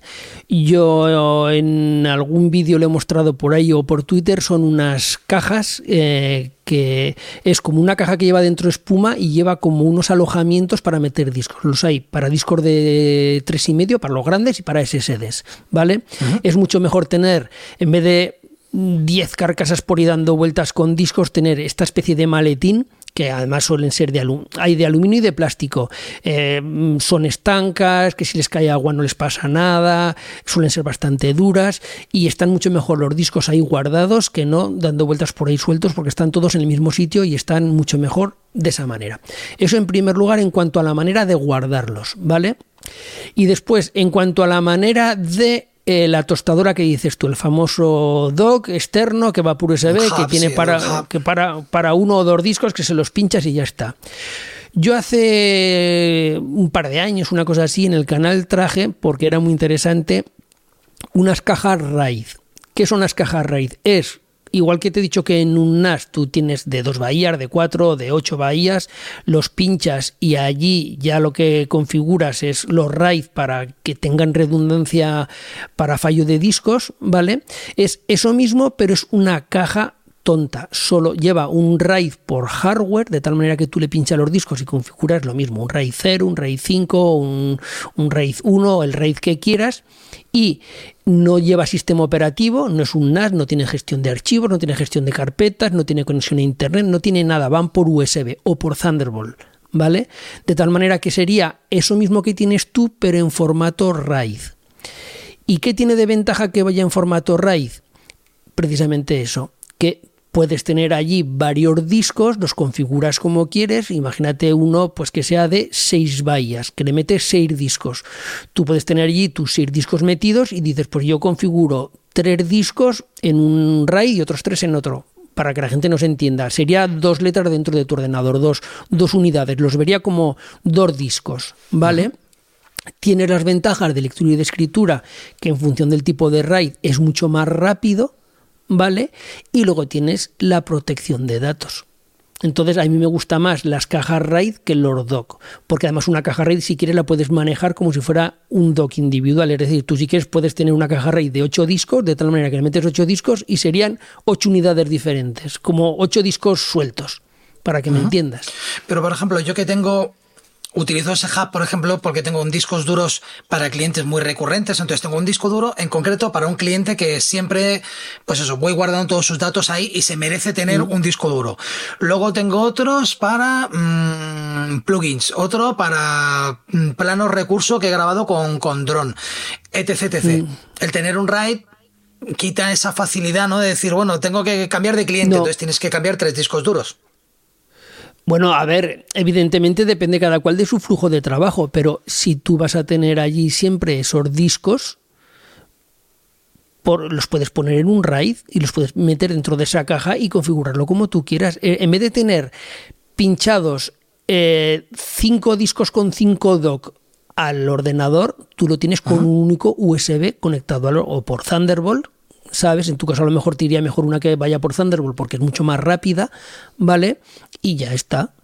Entonces, tú te lo, organizas, te, lo organizas como quieras, es decir, luego tú puedes tener lo mismo, tú puedes configurarlo para que dentro de tu ordenador tengas eh, una carpeta que sea, pues eso, clientes top o clientes vivo, el cliente tal, otra que sea plugin y otra que sea recursos compartidos y otra que sea drones. Eso ya sí, porque ahora, ahora, lo que intento tener es simplemente es eh, em, trabajos por año, o sea, terminar el año limpiar, archivar, o no, ya no limpiar el año, sino intentar tener discos duros para yo no volverme loco y saber que esto aquí están proyectos de 2023, aquí proyectos 2022. Eh, hay veces que es 2022 2, ¿no? Tienes dos discos duros y ese año has trabajado mucho o poco o lo que sea. Entonces, es otro tipo de solución, claro. Mm, pero, son mucho desaconsejos es que son mucho más baratas. ¿Por qué? Porque eso no lleva, o sea, un NAS a la larga es un ordenador. Lleva una RAM, lleva un procesador, lleva, o sea, es un ordenador. ¿Vale? Con un sistema operativo específico de servidor, pero a la larga tú miras un NAS y es exactamente igual. Lleva una placa con sus tomas de Ethernet, con sus puertos USB, con, un procesador, una RAM. Muchos llevan también una GPU para si tienen salida de, vídeo o para transcodificar vídeo, pero una caja RAID no. Una caja RAID es una caja llena de discos con una controladora RAID. También las hay que no llevan controladora RAID. A mí no me gustan. Te digo por qué. Las que no llevan controladora de discos es lo que dices tú, pero un poquito mejor. Es que le metes tres discos, dos discos, los discos que sean, y si quieres hacer un RAID, lo tienes que hacer con el ordenador. Tú vas al, Mac o a Windows y le dices, de estos dos discos quiero hacer un RAID 0, o quiero hacer un RAID 1, o un RAID lo que sea. Pero ¿qué problema tiene eso? Que tienes que montarlo dentro del ordenador, es decir, luego se lo pinchas a otro ordenador y tienes que decirle es que esto es un RAID. ¿Sabes? De la otra manera, como es, independiente, la caja RAID hace todo lo que tenga que hacer y al ordenador ya directamente lo ve como un único disco o como dos discos según como lo hayas configurado o tres discos en función del número de discos que tengas y como lo hayas configurado. Es decir, el ordenador no sabe que hay un RAID, el ordenador sabe que hay un volumen, que hay un disco de, imagínate, un disco que encima es grande, un disco de, de, 15 teras, pero él ve que hay un disco de 15 teras y él envía información para leer y para escribir de ese disco de 15 teras. Que esos 15 teras están montados por cuatro discos o por cinco discos o por tres discos o por dos discos, el ordenador no lo sabe, no le interesa, solo yo envío y recibo información. Pero claro, en un RAID, según el tipo de RAID, leer y escribir de, imagínate que es un RAID con tres discos, leer y escribir de tres discos a la vez, por lo cual multiplicas la velocidad de lectura y de escritura, aunque sean discos mecánicos, claro, leer y escribes a velocidad que se llama 2 por o 3 por o, la velocidad que sea, es más rápido. ¿Sabes? Y además, si es con tolerancia a fallos, que para mí un RAID siempre tiene que ser con tolerancia a fallos, si se te muere un disco, no pierdes los datos. Porque claro, si, si tú tienes datos muy importantes y tienes un backup en otro sitio, pues bueno, por dentro de lo malo ya está. Pero si los tienes ahí y no tienes backup y el disco se te muere, los has perdido los datos. Y ya tienes que ir a una empresa de recuperación de datos. uno. Claro, y además sabes cuándo se va a morir. Se va a morir el día que tienes que entregar el trabajo, que vas a tope de, de trabajo, que no llegas, que y ese día se te va a morir. O sea, no se te va a morir un día. O sea, eh, eh, esto es, eh, tú lo sabes, funciona así. Es, la frase esa que se suele decir de no te tienes que preguntar si tu disco duro va a fallar, te tienes que preguntar cuándo, porque que va a fallar es obvio, es una máquina. Es obvio. Y como máquina va a dejar fallar en un momento dado. Mm. Fíjate que yo he dicho alguna vez en el podcast que jamás me había fallado un disco duro, jamás. Mm. Y al cambiar el setup, que cambié mm, el iMac por un, por un MacBook, eh, me tuve que pillar em, dos monitores, quise quitarme todos los discos duros de detrás y quité carcasas. Al quitar, ya no quitar carcasas, no sé qué mm. pasó en el cambio de ordenador, que en el cambio de ordenador de esos 11 discos duros, tres me petaron. tres. mucho. Y no sé por qué. Entonces, eh, realmente ha sido como, como, hostia, es que nunca me había pasado, nunca, nunca, había nunca me había fallado los datos de un disco duro, nunca en la vida. Y ahora pues tres de golpe. Claro, pensé, a lo mejor es el Mac, no, no, me voy al iMac, no, y de ese momento el iMac ya tampoco me los lee.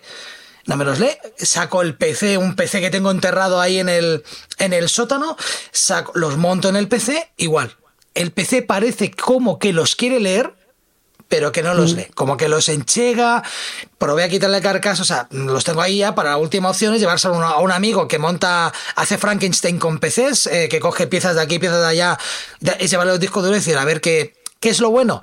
Que mm. nada de lo que tenían esos discos duros, em, lo tenía sin backup, todo lo tenía con backup. De hecho, normalmente todo lo que tengo en físico lo tengo que tener en, en la nube, que es a donde nos ya la última, el último bloque que quería tocar contigo, que era todo el tema de mm. soluciones en la red, porque yo hasta ahora junto con unos mm. compañeros, pues teníamos Dropbox de empresa.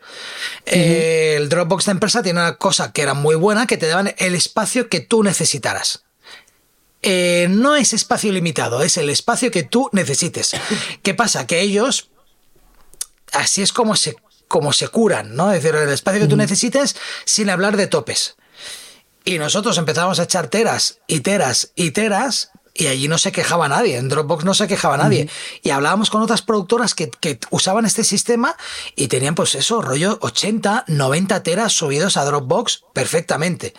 Y eso pues es un relajo, más Dropbox funciona muy bien y es un relajo brutal.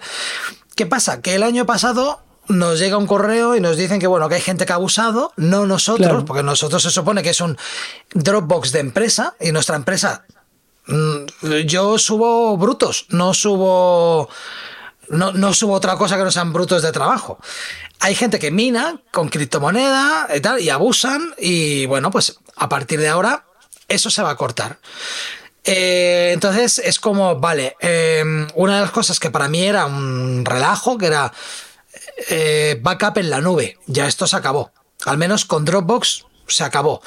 Yo tengo otro servicio que se llama Picload, no sé si lo conoces. No, este no lo conozco.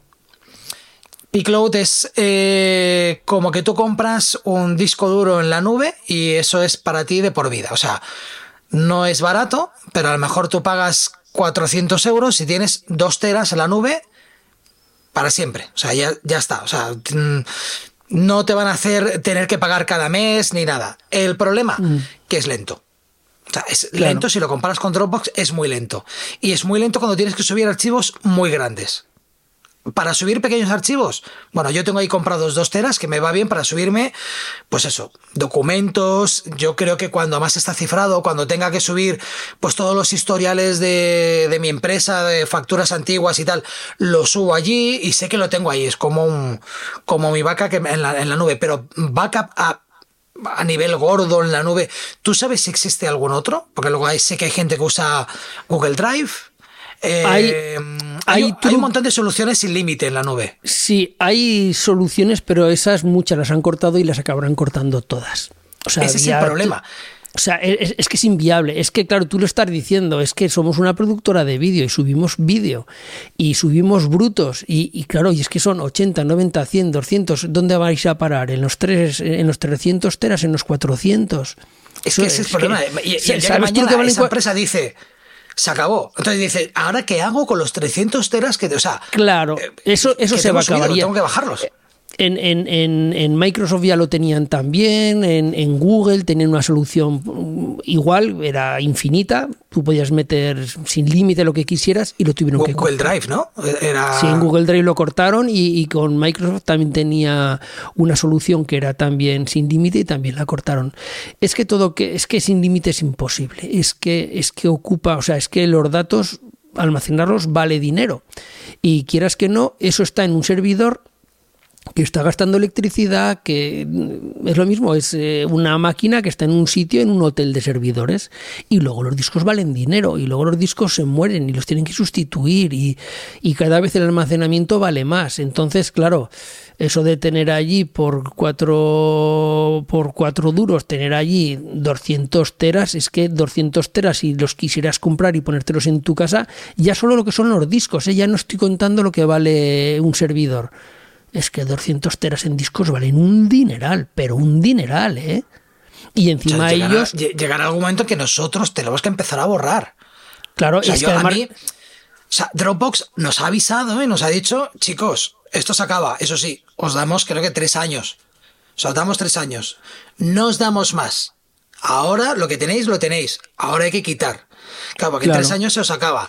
Claro, y entonces es cuando ya empiezas a mirar qué es lo que has subido y dices, bueno, pues estos trabajos que tengo de hace nueve años, pues a lo mejor sí, ya va siendo hora de empezar a borrarlos. Claro. Pero ahora además imagínate. al cliente, ¿no? Claro, pero ahora imagínate. Oye, tengo esto, lo voy a borrar. Pero ahora imagínate que, por el motivo que sea, que de verdad eh, tuvieras que recuperar esos datos. ¿Cuánto tardas tú en bajarte? Ya no te digo 200 teras, 20 teras en bajarte los de la nube. Tú ahora tienes 20 teras en, Dropbox y ahora tú dices, necesito los 20 teras. El, problema no son los 20 teras, Josan. El problema es que desde la nube tienes que descargarlos en tu ordenador. No puedes descargarlo de la nube a un disco duro externo, que yo sepa. No, no, no, se puede. Tienes que ir a tu ordenador. Tienes, Mi tienes ordenador es de dos teras. Claro.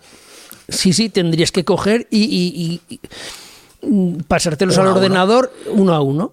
Y del ordenador uno a uno, o, tera, o tera, tera, reventar mi ordenador, volver a pasarlo, o sea, un trabajo descomunal. No vuelvo a caer en esto. Hay, hay métodos, hay métodos que sí que como que se pueden bypassear las nubes, pero es difícil y no se puede con todas. Es decir, eh, yo me lo llevo de Dropbox a Azure no tengo por qué pasarlo por el ordenador. Pero bueno, pero eh, hay cosas que son complejas y cosas que se pueden hacer y cosas que no se pueden hacer.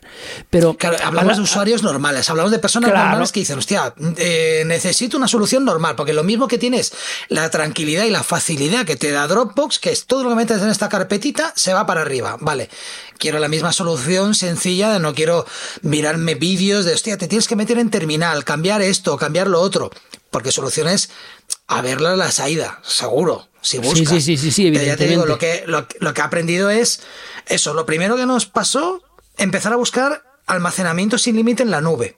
¿Qué otras opciones habían? Y dije, las hay, ¿eh? Las hay, muchas. Sí, pero, pero dije, no caigo. O sea, yo creo que no caigo más. El almacenamiento sin límite es imposible. Es imposible. O sea, a la larga tienen un problema. Y, el problema, y muchas veces es eso, es. El abuso. Tráete aquí los No, y el, problema es que tráete aquí los datos, te los traes y luego te vienen con la rebaja del tío Paco y ahora tienen los datos allí y estás pillado. Es como los sitios que te, dicen. Suban, el, te suban el precio. El, precio. Ahora te cambio las condiciones y, ahora voy a cobrar por giga. Claro, es que, es que, es que tener, eh, a ver, si te cobrara un auténtico dinero que te dijera, no, es que esto vale, pero es que además ten en cuenta una cosa, tus datos nunca fallan. Por lo cual, si tú tienes, vamos a poner 100 teras, ellos no necesitan 100 teras en discos, necesitan más, porque los discos tienen que estar redundados. Porque a ellos los discos también se les mueren. Por lo cual. Porque si se le muere, claro, tú no puedes quedarte sin. sin claro, y, de hecho, y de hecho, los discos, y es famoso los de Backblade, que hacen, que es lo mismo, es una nube muy grande que almacena datos y sacan estadísticas de los discos más fiables, los menos fiables, cuáles se les han muerto, cuáles no. Y es por eso, porque se les mueren. Entonces, si, si tú tienes 100 teras en, en una nube, esa nube no tiene 100 teras en discos, tienen 120, 130 en función del... Ellos no es un raíz como tal, pero bueno, tienen que tener datos redundados para que si tus datos están, vamos a poner en números redondos, no es así, pero bueno, si tus datos están en 10 discos, para que si se muere uno, pues para que sacan ese disco meten otro y tú no has perdido tus datos. Entonces, eh, es que algo ilimitado es que, es, y aparte yo que conozco cómo funciona un hosting y los costes que tiene y todo, es que en esta vida nada es gratis. Y encima ellos tienen que ganar dinero, porque ellos tampoco es una ONG. Entonces, claro. Ya, en el caso de Picloud, el, el sistema que tienen es. A ver, barato, es lo que te digo, barato no es, es más caro con disco mecánico. Solo que en teoría tienes la fiabilidad de que está en la nube para siempre. Entonces, eh, al principio tenían una oferta de un tera y dos teras, no te dejaban comprar más de dos teras. Cuando ya tienes dos teras, te vienen ofertas de que ahora te permitimos tres teras.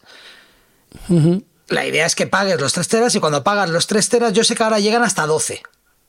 Pero llegan hasta 12, eh, yo puedo comprar 12 directamente, pero yo estoy seguro que compro 12, que es el tope, y al poco me vendría una oferta y me dicen, ahora te dejamos 13 eh, o 14.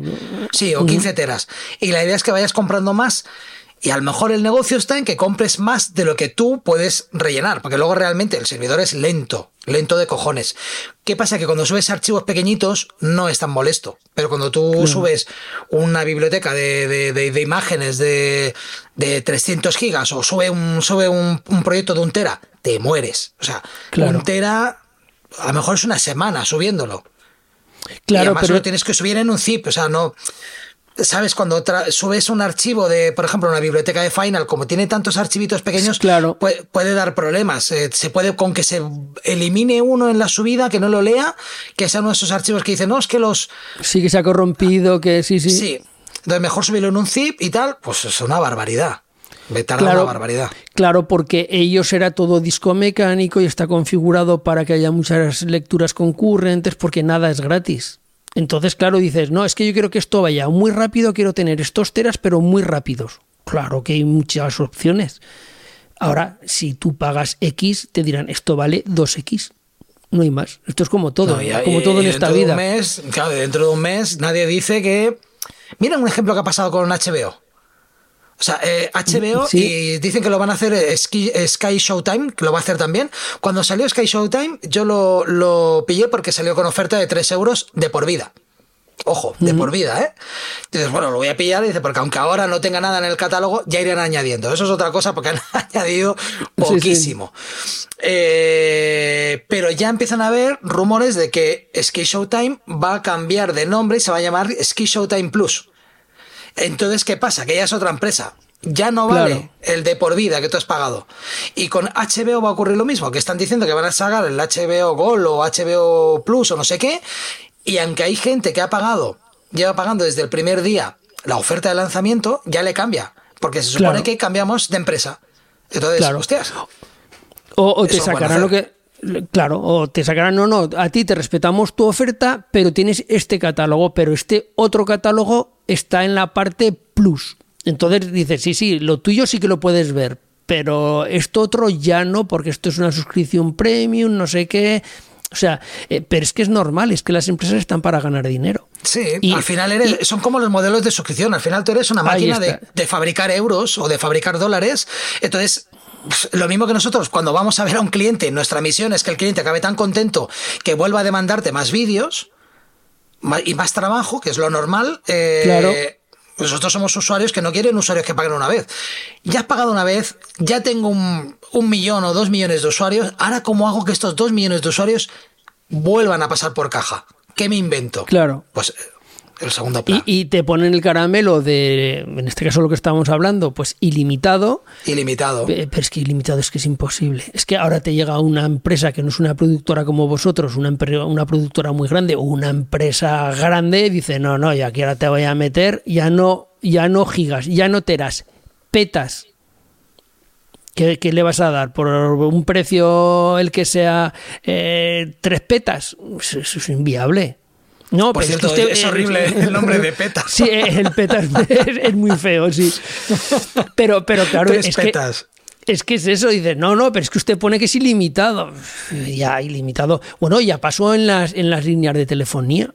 En la línea de telefonía ya te decía, no, no, datos ilimitados, pero datos ilimitados mientras navegaras por internet. Si ponías con una conexión de 3G a descargar torrent y cosas, te decía, no, no, es que esto no esto, Dropbox lo ha hecho bien porque dice el espacio que tú necesites. En ningún momento han dicho limitado. Claro, claro, claro. Eh, es que ahora lo que hacen es eso, ahora se cubren las espaldas siempre con esas coletillas. ¿sabes? O te dicen espacio ilimitado, no sé cómo lo decían los de Microsoft o los de Google, eh, pero con un uso responsable o con un uso, no sé cómo lo ponían, para que en el momento que tú eh, ya se te va la mano subiendo cosas, dices, no, no, esto ya es demasiado. Ojo, define, claro, define, responsable. Claro, aunque, pero aunque sean que dicen, no, no, digas que yo soy una empresa que me dedico a tal y que de verdad necesito esto. Ah, no, no, pero es que esto es una barbaridad, es que usted no puede subir aquí 500 gigas. ¿Sabes? O sea, 500 teras. Entonces, claro. Y el problema es eso, el problema es que una vez que lo tienes todo arriba, ahora recupéralo. Ahora, saca, ahora, saca eso. Yo entiendo que para una empresa estás, estás jodido porque lo tienes todo arriba y te dicen, vale, ahora vamos a cambiar esto o pasas por paja, por, por casa, por, por perdón, oh, por caja y vas a pagar el doble.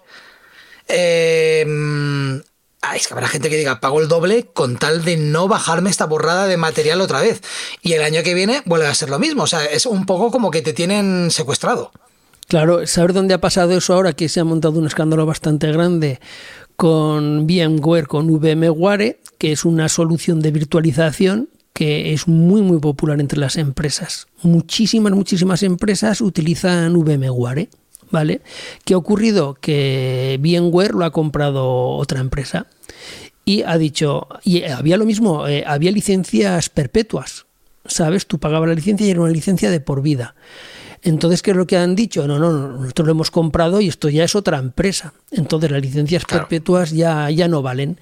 Y aparte. Perpetua, hasta que dure la empresa. Claro. Y además, no es que digan, bueno, y ahora te lo subimos un 10%. Ojo, que eso en una empresa, porque las licencias eran baratas, pero tenían un coste elevado. O sea que eso había que tenerlo en cuenta en una empresa. Pero tú decías, bueno, me hace falta X máquinas virtuales, así ya está, he hecho mis números, es una inversión fuerte al principio, pero bueno, ya lo tenemos.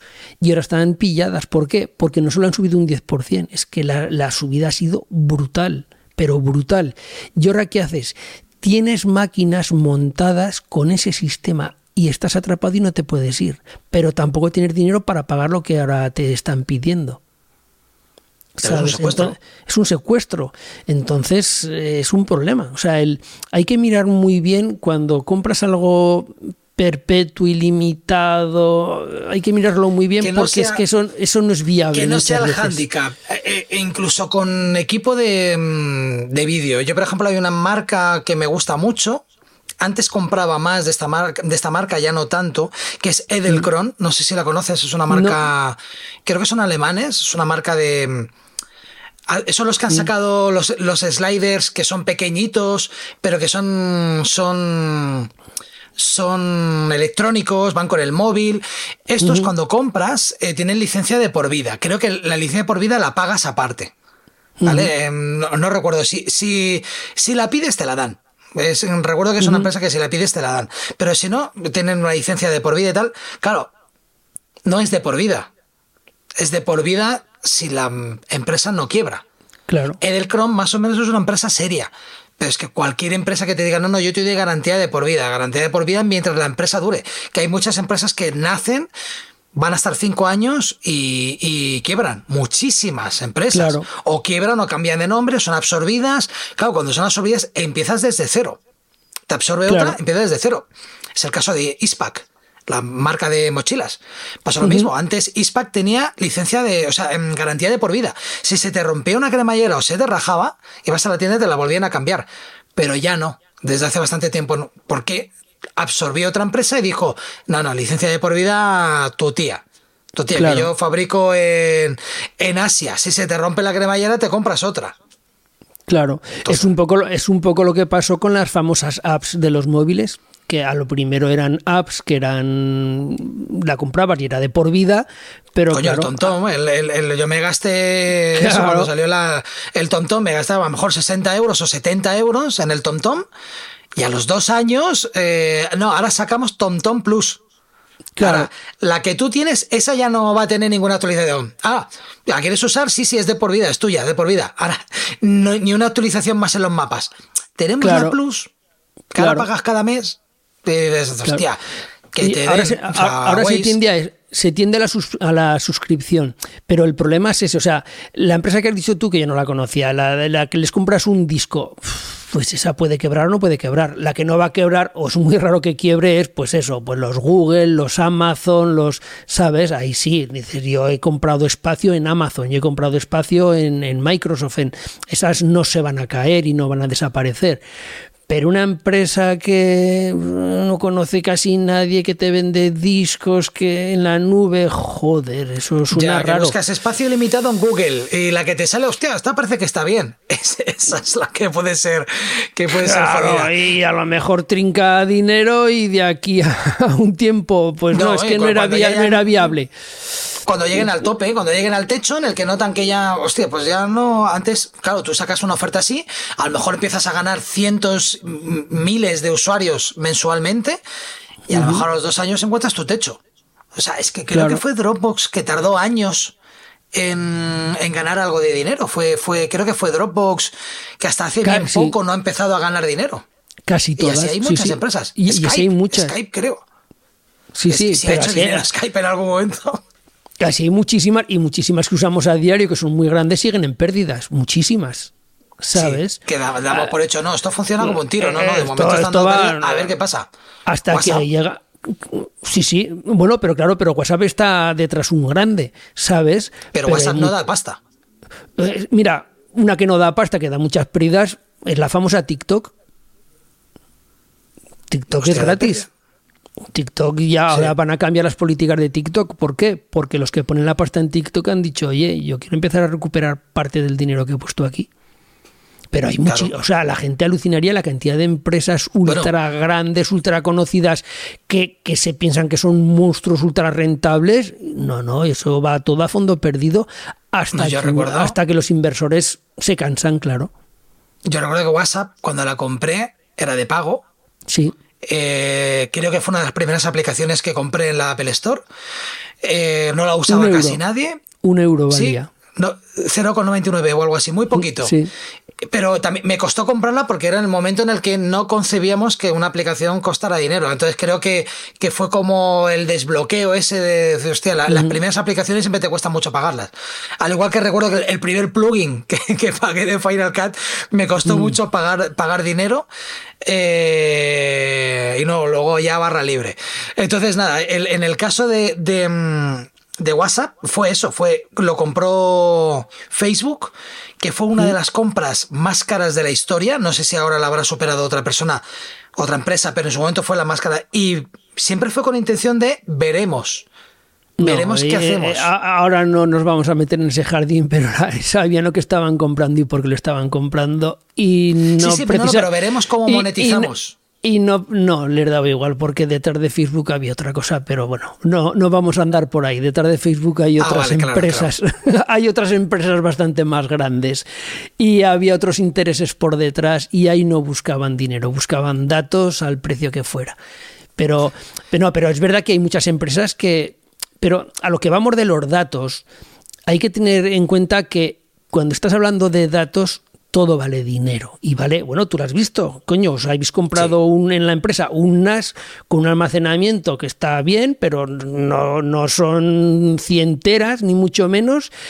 He puesto en vuestra oficina, que no es en un centro de datos, dices, vale, pues ahora eso llévatelo a un centro de datos. Y ahora paga la máquina, paga los servidores, paga, paga la electricidad del centro de datos, paga todo y ahora que te digan, no, y ahora estoy limitado, saca cuentas a ver cuánto te cuesta. Y ahora encima de eso se supone que es una empresa, por lo cual tienes que tener beneficio. Por lo cual, ahora tú, imagínate que, dices, voy a montar un servicio y voy a dar datos ilimitados. ¿Cuánto cobrarías? Entonces, claro. No, tienes que tener lo que hablamos, tienes que tener el, este propósito de decir, mira, durante cinco años nuestra misión es captar cliente al precio que sea. Regalamos, regalamos la, puerta abierta, o sea, ilimitado. Cinco años. En cinco años, por lo que tú dices, esta es la progresión, esto es lo que tengo pensado. Mm. En cinco años voy a cambiar el nombre de la empresa, o voy a hacer esto, o voy a poner este precio, o voy a poner un plus, o lo que sea. Esto me recuerda, ¿hay alguna marca de discos duros que tú a ti te guste, que tú seas eh, muy fan, que sepas que son muy, muy fiables? Porque cuando buscas por ahí parece que Western WD es la más fiable, luego hablan de Barracuda. Sí, a ver, eh, lo principal, todas marcas de NAS, perdón, de NAS, todas las marcas de discos tienen eh, su gama de servidores, su gama de, de NAS, ¿vale? Entonces, todas van bien o todas más o menos van bien, pues tienes Seagate, tienes Western Digital, ¿vale? Tienes eh, varias marcas por ahí, también están los de los de Itachi, pero vamos, lo, para mí lo principal al nivel que estamos hablando ahora de de freelance y de empresas con servidores, con servidores yo, pues eso, que sean denas. Eh, a mí me gustan, yo los últimos que he comprado, casi todos los que he comprado últimamente son de Seagate. Eh, porque Seagate además eh, tienen la gama Iron Wolf, que la gama Iron Wolf es la específica para, para servidores. Iron Wolf tiene una cosa que es, a mí me gusta mucho y es que en el caso de que falle el disco, tienen la recuperación de datos gratis. O sea, a ti te falla un. Sí, o sea, eh, a ti te falla el disco. Entonces, eh, tienes. Eh, hay dos gamas de Iron Wolf, están los normal y los pro. En uno es de tres años y en otro me parece que es de cinco o dos y tres. Te lo digo de cabeza. De tal manera que a ti te falla el disco y de manera gratuita llamas a. te pones en contacto con, con Seagate, te vienen a casa a por el disco se te llevan el disco, recuperan los datos y te envían un disco exactamente igual, nuevo, con los datos dentro.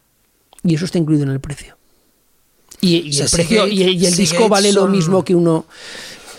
Claro, eso, no solo es la garantía. No solo es la garantía, es que la empresa confía en su producto tanto que te da esto. O sea, eso no es la garantía. Eso no es la garantía de que si se te rompe el disco te lo cambio. No, si se te rompe el disco te lo cambio, pero con los datos que había dentro. Y tienen un porcentaje de recuperación, me parece que era del 96%. Muy alto. ¿Sí, Gates son eh, los de Barracuda? Sí, pero a Barracuda. he visto, tú buscas, yo siempre había escuchado que Barracuda los pero Barracuda, mejores. Pero Barracuda no.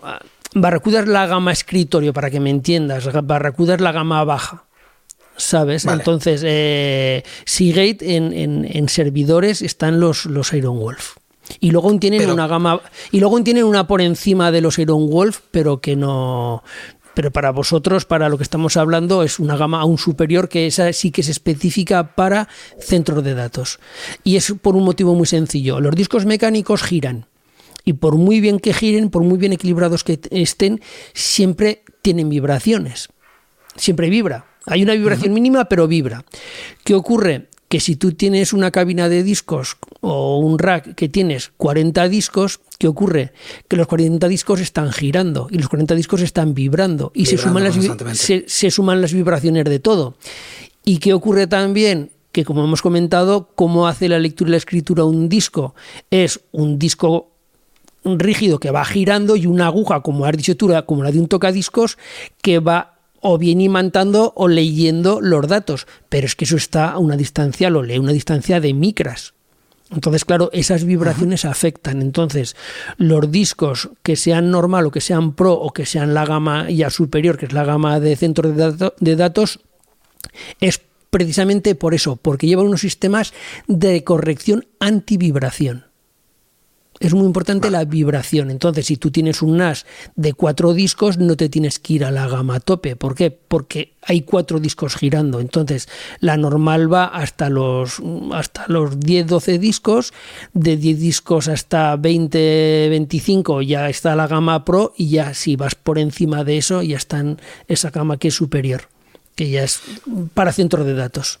Vale, y una cosa que también ocurre es que cuando busco discos duros eh, SATA, sin carcasa y demás, me encuentro mm. una gran cantidad de discos duros que tienes que leer la letra pequeña porque son recondicionados. Sí.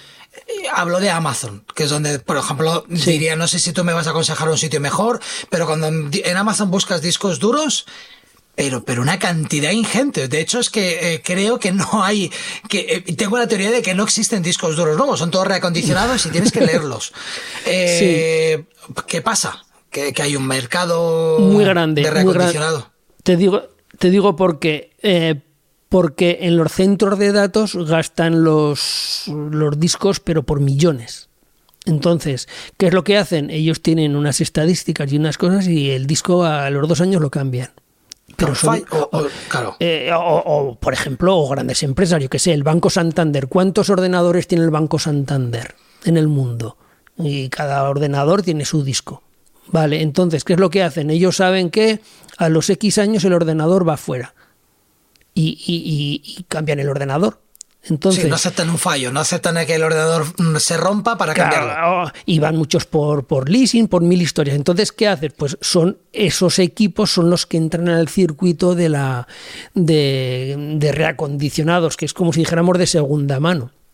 Y en los discos es lo que A mí no me gustan a mí no me gustan. A mí no me gustan porque un disco ya lleva... Aparte, claro, hay que tener en cuenta una cosa.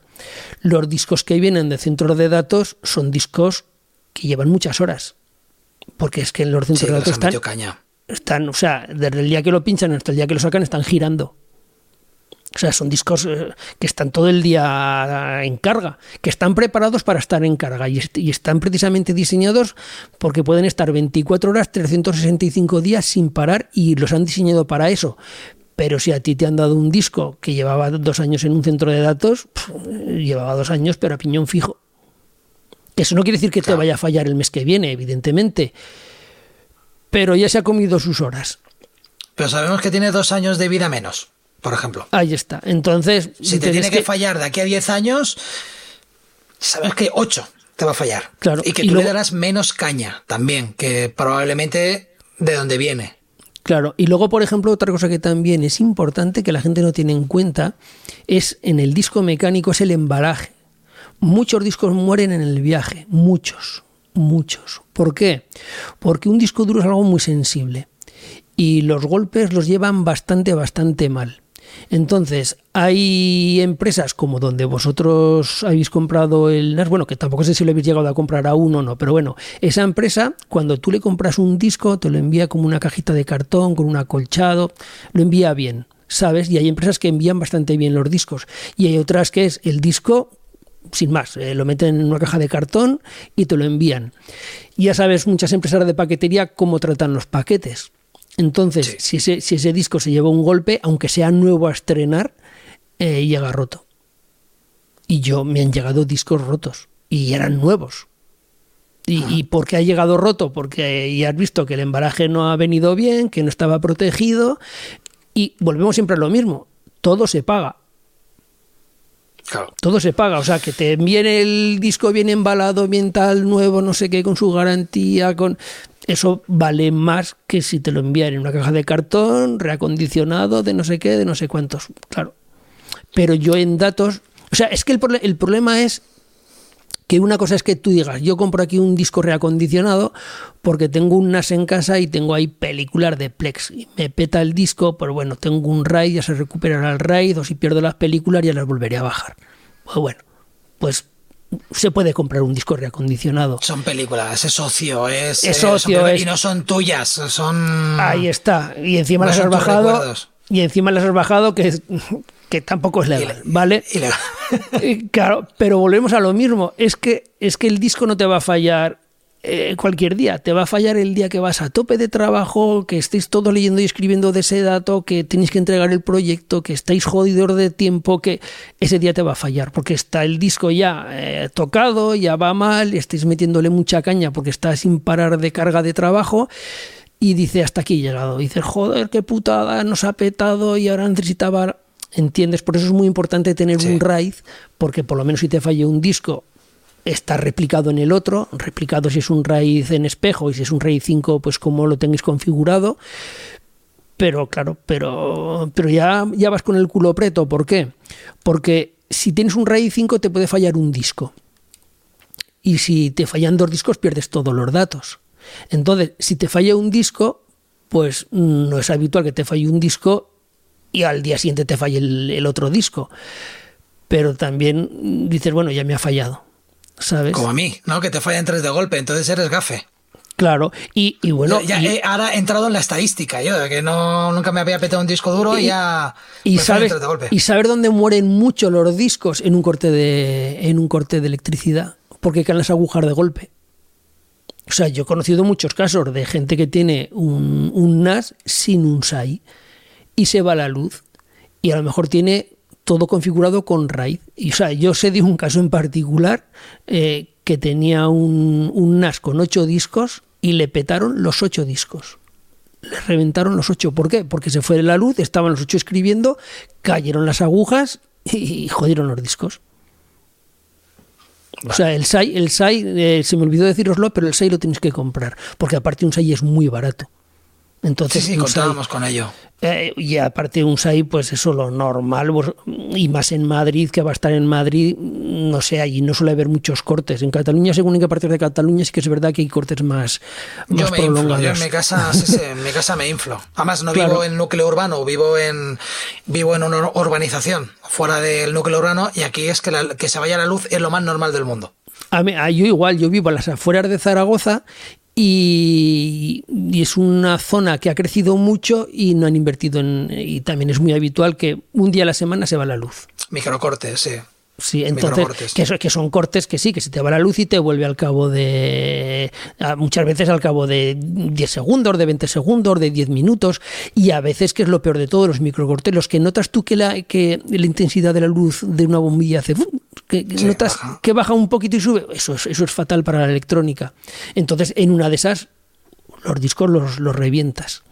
No tienen, o sea, se va la luz y en el 90%, o ni siquiera el 90%, en el 95% de los casos que se va la luz, eh, se te apaga el NAR de golpe y no pierdes datos. Pero ya estás jugando con, con fuego. ¿Sabes? Entonces, un NAS es muy importante. Eh, o sea, perdón, un NAS, un, un es muy importante. Contemplado. Y, es una parte muy barata. Y con tal que te aguante, en vuestro caso, con tal que os aguante un cuarto de hora o media hora, sobra. No hace falta tener ahí unas, o sea, un SAI ultra potente, ultra grande con unas baterías de la leche para que os dé eh, cinco horas de cinco horas de, autonomía. Y con eso ya os vale. ¿Sabes? Ya la última parte ya quería tocar era lo que es conexión en, en casa las conexiones en casa. Em, yo, por ejemplo, no trabajo de la manera más óptima, que la manera más óptima es ir conectado siempre a cable mm. directamente, pero en mi caso no es viable. Eh, trabajo en una casa y la conexión donde la tengo, donde tengo internet a donde tengo el estudio, no hay muchos metros, pero hay. Entonces yo muchas veces me tengo que ver en la situación en la que tengo que desconectar el ordenador, irme al lado del modem y empezar a mandar datos por al lado del modem. ¿Hay alguna manera de mejorar? Eh, a veces con cable, porque luego tengo un cable de 50 metros que tiro de un lado al otro. No es lo más óptimo. El gato se vuelve loco cuando ve el cable por ahí. Es la diversión de la vida. Entonces, y que eso puede pasar cualquier persona, tropezar, em, puede ser una, una locura tengo el cable y otras veces es la solución de irme con al lado del router y mandar. Eh, mm. ¿Existe alguna manera? Bueno, eso es una cosa, claro, cuando yo me voy al jardín, se acabó. Me llega un hilito de, conexión, un hilito. Con lo cual, en verano, mm. si me apetece trabajar en el jardín, no puedo. Al menos en mm. remoto. Puedo salir a editar, pero no puedo comunicar. Em, ¿Existen las conexiones estas? Las mesh. me vas a decir que eh, eh, las MES serían las profesionales. Yo he visto que yo le he conectado a algún familiar un extensor de, página web, lo típico, o sea, de, página web, de conexión a internet. El típico familiar que te dice, mm, no me llega a la planta de arriba y tú qué sabes de esto. Y eso se vuelve, es una pesadilla porque es, es poner mm. un enchufe que se supone que eh, extiende más la, la, red de, de Internet. Mm.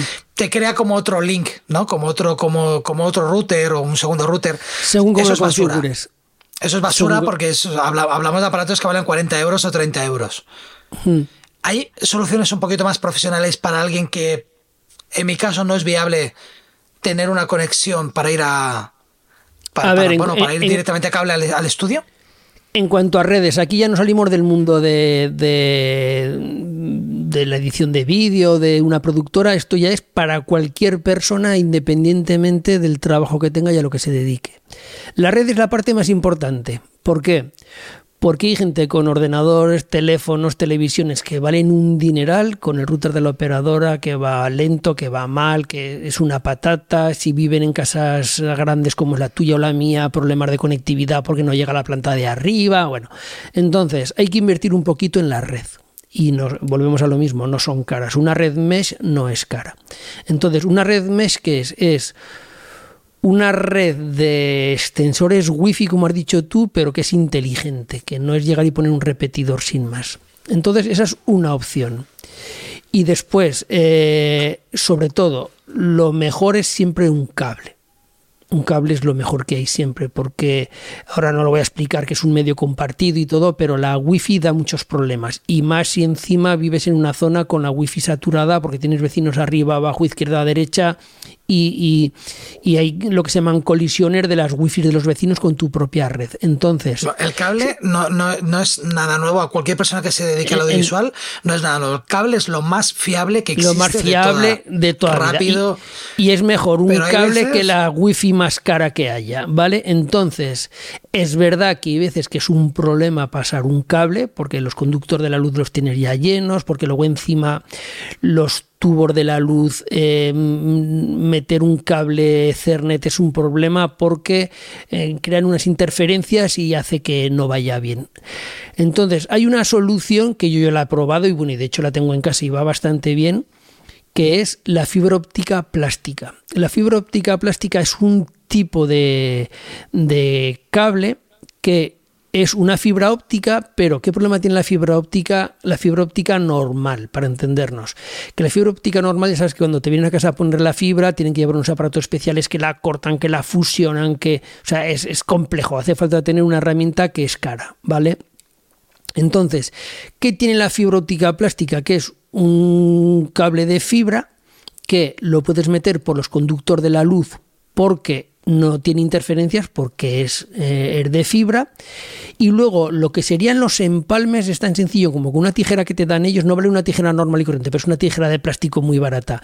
La cortas, le pones eh, un empalme que es muy sencillo de colocar y con eso puedes crear un enlace desde el router a donde quieras. El máximo de velocidad actualmente es velocidad gigabit, pero da la velocidad gigabit. Esa es la solución ideal. Y ya si se quiere hacer de una manera como más profesional, sería llamar a un profesional y que te tirara fibra, porque la fibra sí que puede ir por dentro de los conductores de la luz. El reglamento en España dice que no se puede.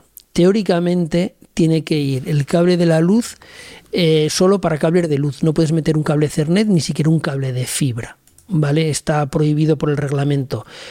Pero chico, ¿cuánta gente mete por el cable de la luz cables de luz aparte pues porque en su día tienes que meter un cable para internet o para llevar un porque has puesto una lámpara extra o has puesto un enchufe en otro sitio sabes ah.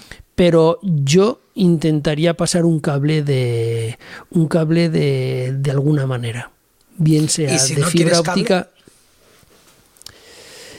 y si no pongamos alguien que vive de alquiler. y si no pone y si no pones cable, entonces eh, tienes que ir a una red wifi y tienes que ir a una red wifi de calidad. Ahora hay una opción, pero, pero es que son muy caras. Es el, el, el, wifi de 6 GHz tiene la ventaja de que no tiene interferencias. Tiene el inconveniente de que tiene un, un alcance muy corto cuanta más velocidad tienes, o sea, cuanto la frecuencia es más alta, tienes más velocidad. Por eso los 5 GHz son más rápidos que los 2,4 GHz. Sabes que en los routers tenemos dos, frecuencias, la de 2,4 y la de 5. Por eso en todos los routers te pone 2,4 y 5 cuando lo entras a configurar. Los 5 dan mucha más velocidad que los 2,4, pero los 5 tienen el problema de que llegan menos lejos. ¿Por qué? si no me equivoco, son los de los típicos que tenemos todos, bueno, la mayoría. Eh, Yo tengo el de Movistar. El de Movistar. El de Movistar tienes dos líneas, la Plus y la normal. Vale, pues la Plus es la de 5 GHz. Entonces, los 5 que tienes que estar cerca, es muy rápida, pero tienes que estar muy cerca. Pero tienes que estar cerca. Y sobre todo, si hay obstáculos de lo típico, que tienes el router en una habitación y tú estás dos habitaciones más allá y tienen que atravesar las paredes. Le cuesta mucho atravesar las paredes. Entonces, los 6 GHz es una frecuencia que se ha liberado hace muy poquito. Y los 6 GHz tienen una ventaja, que es ultra rápida, muy, muy, muy rápida, pero tiene inconveniente de que si los cinco ya no atraviesan las paredes, los seis menos. ni, puertas.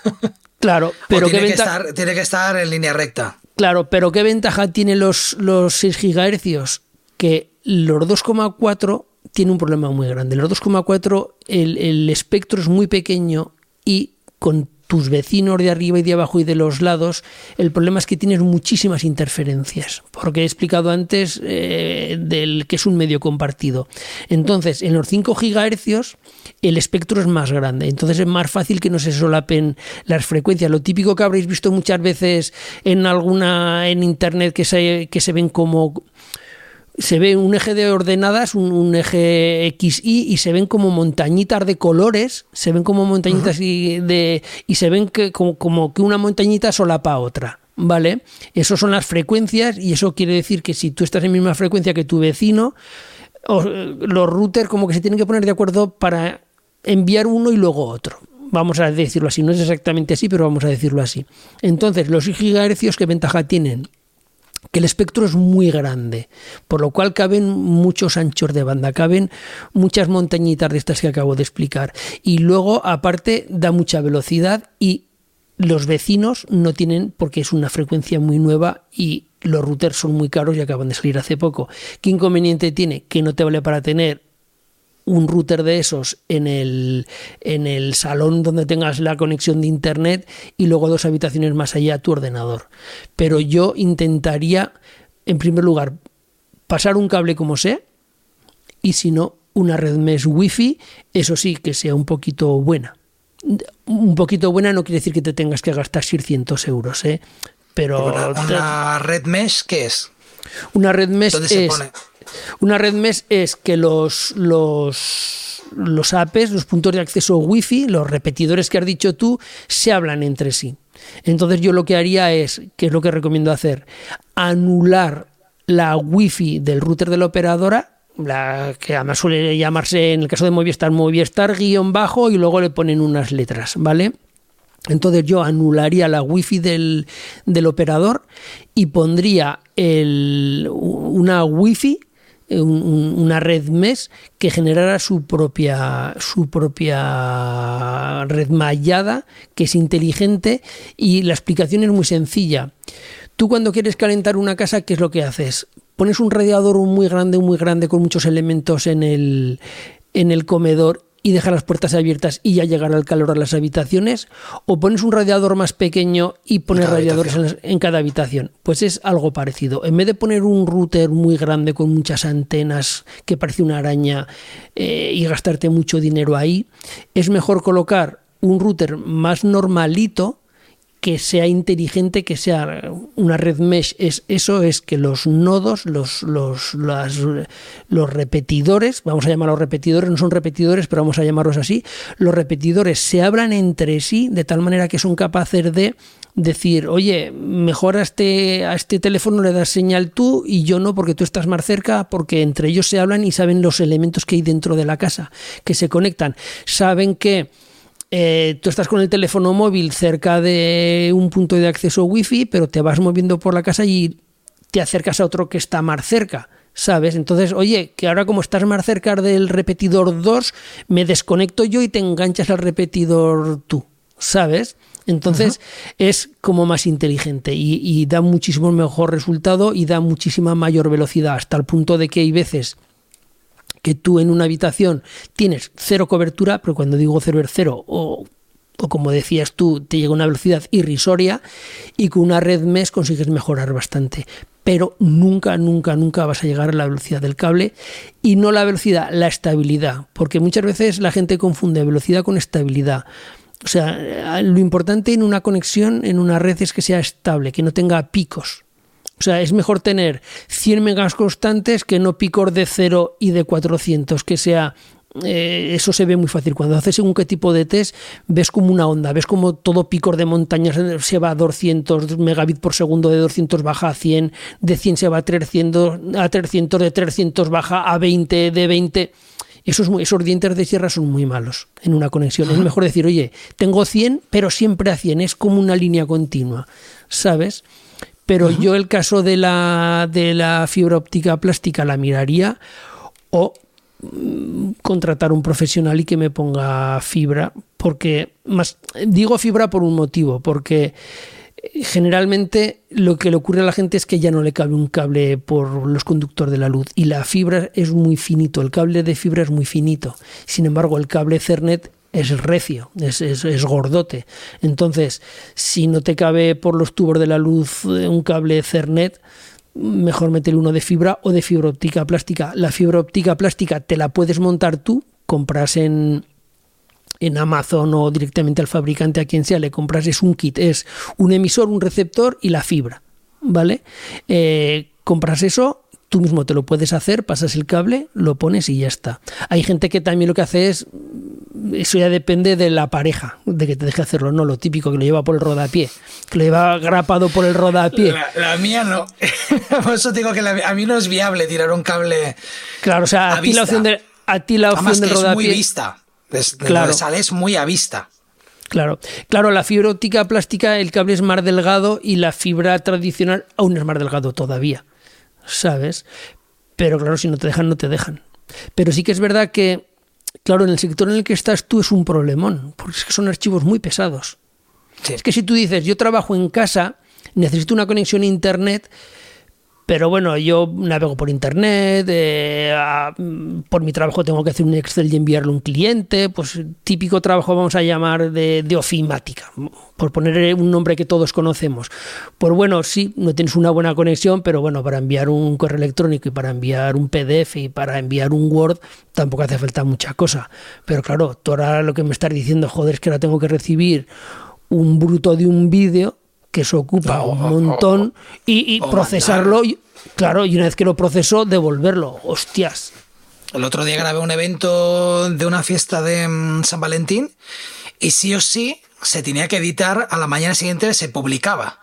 Con lo cual había un editor en Madrid esperando que yo mandara esos archivos ya. O sea, yo terminaba el evento a las 9 de la noche, tenía que ir a mi casa, es que yo no podía ni cenar hasta que eso estuviese eh, en manos del editor. Que el editor estaba en Madrid esperando recibirlos para ponerse a editarlo ya.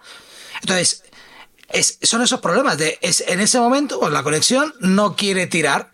Entonces tú ya lo ves, ves que empiezas a mandar los archivos y dices, madre mía, madre mía, que sí, que esto le va a llegar a este, a este chico, le va a llegar a las 3 de la mañana, o a, o a, las, o a las 2 de la mañana y es donde te las tienes que apañar y tal, y es cuando te das cuenta de que yo tengo una conexión estable, bien, para un hogar normal, está mm, genial. de, hecho, mi mujer siempre dice, no sé por qué te quejas de la red, va estupenda. Va estupenda, sí. Para ver Netflix, claro, pero no para enviar un archivo. Claro, pero no para enviar un archivo de, de X gigas. Sí, sí, sí, de muchísimos gigas. Y además, yo que grabo muchísimo material, que a veces con dos cámaras, eh, es, complicado. Entonces estás empezando a mirar qué tipo de solución puedes, puedes eh, tener. Claro, y a veces, y, claro, y encima tienes otro problema, que eh, por lo que me estás diciendo era a la hora en la que se saturan las redes, que es a la hora en la que la gente se sienta a ver Netflix. Todo el mundo está viendo Netflix. Claro. Sí. Y luego hay otra cosa que ya es un poco más técnica, pero cuando te dedicas a esto hay que tener en cuenta. Como llevamos hablando todo el podcast, eh, nada gratis en esta vida. Hay conexiones de 30 euros, conexiones de 50 y conexiones de 100. Por el mismo giga, ¿eh? Estoy hablando. Entonces, hay una cosa que la gente no sabe y es cómo se envía la información. Y es toda la información de las operadoras va a parar una cosa que se llaman puntos neutros, que es donde intercambian la información. Pero esos puntos neutros también cobran, o, una cosa que se llama pirinta, según cómo se haga, también cobran. Entonces, ¿qué ocurre? Que hay veces que tú envías un archivo que va de Barcelona, en este caso a Madrid, y tú dices, vale, va como en un coche, a lo mejor pasará por algún servidor o algo que haya en Zaragoza o va directo. No, no va así. ¿Por qué? Porque según cómo esté configurada la conexión del operador, ahí tú no tienes nada que hacer, ahí tú no tienes nada que ver, a lo mejor no va de Barcelona a Madrid, va de Barcelona a Francia, de Francia a Alemania, de Alemania a Luxemburgo, de Luxemburgo va a Londres y de Londres va a Madrid. Sí. Entonces, eh, hay veces que eso es un problema. Entonces hay veces que se vuelve loca la gente con, con chavales que a mí me escriben por tema de videojuegos y cosas así, con el famoso ping, y muchas veces es por eso. Porque según qué tipo de conexiones, según qué tipo de operadoras, em, eso es un problema. Entonces, a lo mejor ese archivo que estabas enviando tú se sumaba al hecho de que eh, era la hora de que todo el mundo estaba viendo Netflix, de que todo el mundo estaba viendo YouTube, Netflix, lo que sea, porque eran las 10 de la noche, que es cuando la gente consume, cuando mayor consumo de Internet hay, y además este otro caso, que no sé con qué operadora estás ni cómo ni nada, pero que a veces ocurre. Y a veces las operadoras grandes tienen el sistema malo. De hecho, una vez que tienes o, barato. De hecho, creo que leí que Picloud, uno de los problemas que tiene, cuando vi que era, que, era tan, tan lento, no, uno de los problemas que tiene. Es por otro motivo. Ah, bueno, es que decían que los servidores estaban en Estados Unidos. Entonces, claro, tienes que... ¿No? A ti te. No. A ver, eso influye, evidentemente. Si el servicio es barato, eh, influye y a ellos el ancho de banda que tengan contratado con el hosting donde lo tengan y todo, pues si es más barato pagarán menos, evidentemente. Pero luego hay otra cosa. ¿Qué haría yo si te diera una conexión ilimitada? Dejar que subas lento. ¿Por qué? Menor datos vas a poder subir. Para que, para que no te. Sí, para que no te acostumbres. O sea, yo, ahora te he cobrado, yo, te, yo te he cobrado por la cantidad. O sea, Claro, yo te digo, por ejemplo, dentro de un centro de datos, eh, yo ahora mismo en un centro de datos tengo un servidor con una conexión de 50G, eh, 50 gigabits por segundo. Ahora imagínate que el servidor me dijera, oye, te doy los datos ilimitados, ilimitados a 50G, ¿qué información te envío yo en un día? Es que te, te lleno el servidor, porque a 50 gigabits por segundo ¿sabes? Entonces, eh, si a ti te dan un, almacenamiento ilimitado, pero la manguera con la que te dejan llenar el depósito te dan una manguera pequeña, no, no, el depósito todo el que tú quieras, pero te va a dar una manguera que eche un chorrito muy pequeño te va a costar te va a complicar un poco. Te va a complicar. Porque por mucho que tú quieras meter 24 horas al día datos, vas a meterlo a la velocidad que yo te diga. Y los datos van a ser ilimitados, pero vas a meter los datos a la velocidad que yo te diga, para que no me llenes el depósito rápido. Ah. Yo cumplo mi palabra, que es que te dejo el depósito ilimitado, pero la manguera la controlo yo. Sí, es lo que decía. Yo te, yo te he cobrado por almacenamiento y es lo que tienes. Ahora, ¿Va lento? Bueno, paciencia. Claro, entonces dices, ¿quieres...? Se te quitan las ganas, es que se te quitan las ganas de mover archivos grandes ahí. Claro, entonces esa es la cosa. Entonces a lo mejor un almacenamiento ilimitado para alguien que maneja archivos más pequeños o otro tipo de flujo le va bien. A lo mejor en el caso vuestro nos va también porque son archivos muy grandes. Otra cosa que también tienen los NAS es que todos los NAS se sincronizan con las nubes. Entonces también es una manera, tú vas trabajando, vas teniendo en el NAS toda la información y luego ya se irá subiendo poco a poco a la nube. Porque ahí sí que, como el NAS está siempre las 24 horas del día encendido, o están preparados para estar las 24 horas del día consumiendo Trabaja poco, mientras tú duermes. Entonces, pues tú le dices, oye, súbeme esto. Dices que tarda tres días, que tarde tres días, que tarda. O, o conforme yo te vaya lanzando cosas a esta carpeta, tú todo esto te lo vas subiendo a la nube que tengas configurada y te lo vas subiendo y ya está, ¿sabes? Y tú no tienes ninguna prisa porque tú ya vas trabajando con tu ordenador por otro lado. El problema es que si te tarda tres días, tienes la conexión ocupada, no puedes apagar el ordenador, ¿qué es lo que te pasará a ti? Que tener ahí una cosa durante tres días es una leche. Sí, no, no, y además es, es, tu máquina. O sea, al final es tu máquina, le estás quitando tiempo de vida a tu máquina te está comiendo, te está ocupando luz, te estás, eh, pero bueno, o sea, ya no tanto. Es, a mí lo que más me agobia es tener al final una máquina que quieras que no la tengo encendida todo el día. Desde que me levanto hasta que me acuesto prácticamente tengo el ordenador encendido porque si no estoy editando, estoy con videoconferencias o estoy preparando un dossier o estoy escribiendo un storyboard, ah, lo que sea, la tengo siempre currando. Entonces a mí me agobia saber que tengo una máquina 12 horas o 11 horas al día pim pam, pim pam. Entonces, claro, lo que encima no quiero es dejarlo por la noche. Claro, pero es que no te queda más remedio. Ya. Con, con, un, con, un, NAS sí que lo podrías hacer, porque claro, para eso te hace falta un NAS muy pequeñito, muy, muy tontito, no te hace falta, o sea, un NAS que solo valga para servidor de archivos, ningún NAS hace eso, hacen muchísimas cosas más, incluso el más barato del mercado. Pero básicamente los baratos eso lo hacen bien porque es para lo que inicialmente se hicieron los NAS. Es como los teléfonos móviles. Los teléfonos móviles ahora hacen todo menos llamar, pero coño, todos llaman. Ya. ¿Sabes? de hecho, digo lo mismo. De, todas las mejoras que sacan los teléfonos móviles año tras año, nunca he escuchado la de, por cierto, y ahora la calidad del, del, del, del altavoz interno es mejor, o el micro es mejor, Sí, sí, mejor. es o sea, no, no, sigue, siendo tal. la misma, la misma, eh, el mismo audio de mierda que soy a De toda la vida, sí, sí, excepto cuando, cuando, cuando llamas por, por eh, VoIP, que dices, hostia, tío, es que te oigo tan bien Sí. hasta no me gusta. Me gusta oírte con la voz telefónica. Sí, sí. Pero, pero es eso que un NAS, un NAS baratito, un NAS baratito de pocas bahías, de poca potencia, que eso lo hacen. O sea, como, eh, es como un puente como un puente entre una cosa y otra. Es más, tú puedes ir directamente al NAS, le vuelcas todos los datos ahí y te vas a dormir. Y, y esto ya irá subiendo a la nube o ya, o ya lo irá descargando el, el- el compañero tuyo que estaba esperando el fichero. Porque tú le puedes generar una conexión al- a, tu compañero que estaba esperando el archivo para que se conecte directamente a la carpeta donde estás metiendo los datos y ya está. O sea, es una cosa que tienen buena los NAS. O sea, tienen muchas funcionalidades y, y- y lo principal que están siempre encendidos, que como digo yo son Están diésel. preparados. Están preparados para- para, con un- con para un estar consumo- encendidos. Claro, con un consumo muy bajo. Porque hay gente que dice, pero es que eso me lo puedo montar con un ordenador. Sí, claro, aparte que tienes que tener los conocimientos, pero los ordenadores funcionan de otra manera. Los ordenadores tienen más consumo, están más preparados para hacer de repente eh, cargas de trabajo muy altas porque estás editando un vídeo, porque estás haciendo lo que sea. Los NAS no, los NAS van a su marcha y tienen consumos muy bajos. A ver, consumos muy bajos. Si te compras un NAS muy potente co- que hace muchas cosas, pues tienen procesadores potentes y tienen su consumo pero un NAS baratito que haga funciones de servidor de archivos y poco más, te están consumiendo en reposo. Hay muchos que te consumen 3 vatios, 4 vatios y en carga te están consumiendo 15 vatios. Eso no es nada. No tiene nada que ver con un ¿eh? ordenador. Me has, me has convencido para, para empezar a mirarme uno para, para casa. Ya no para la productora, para casa.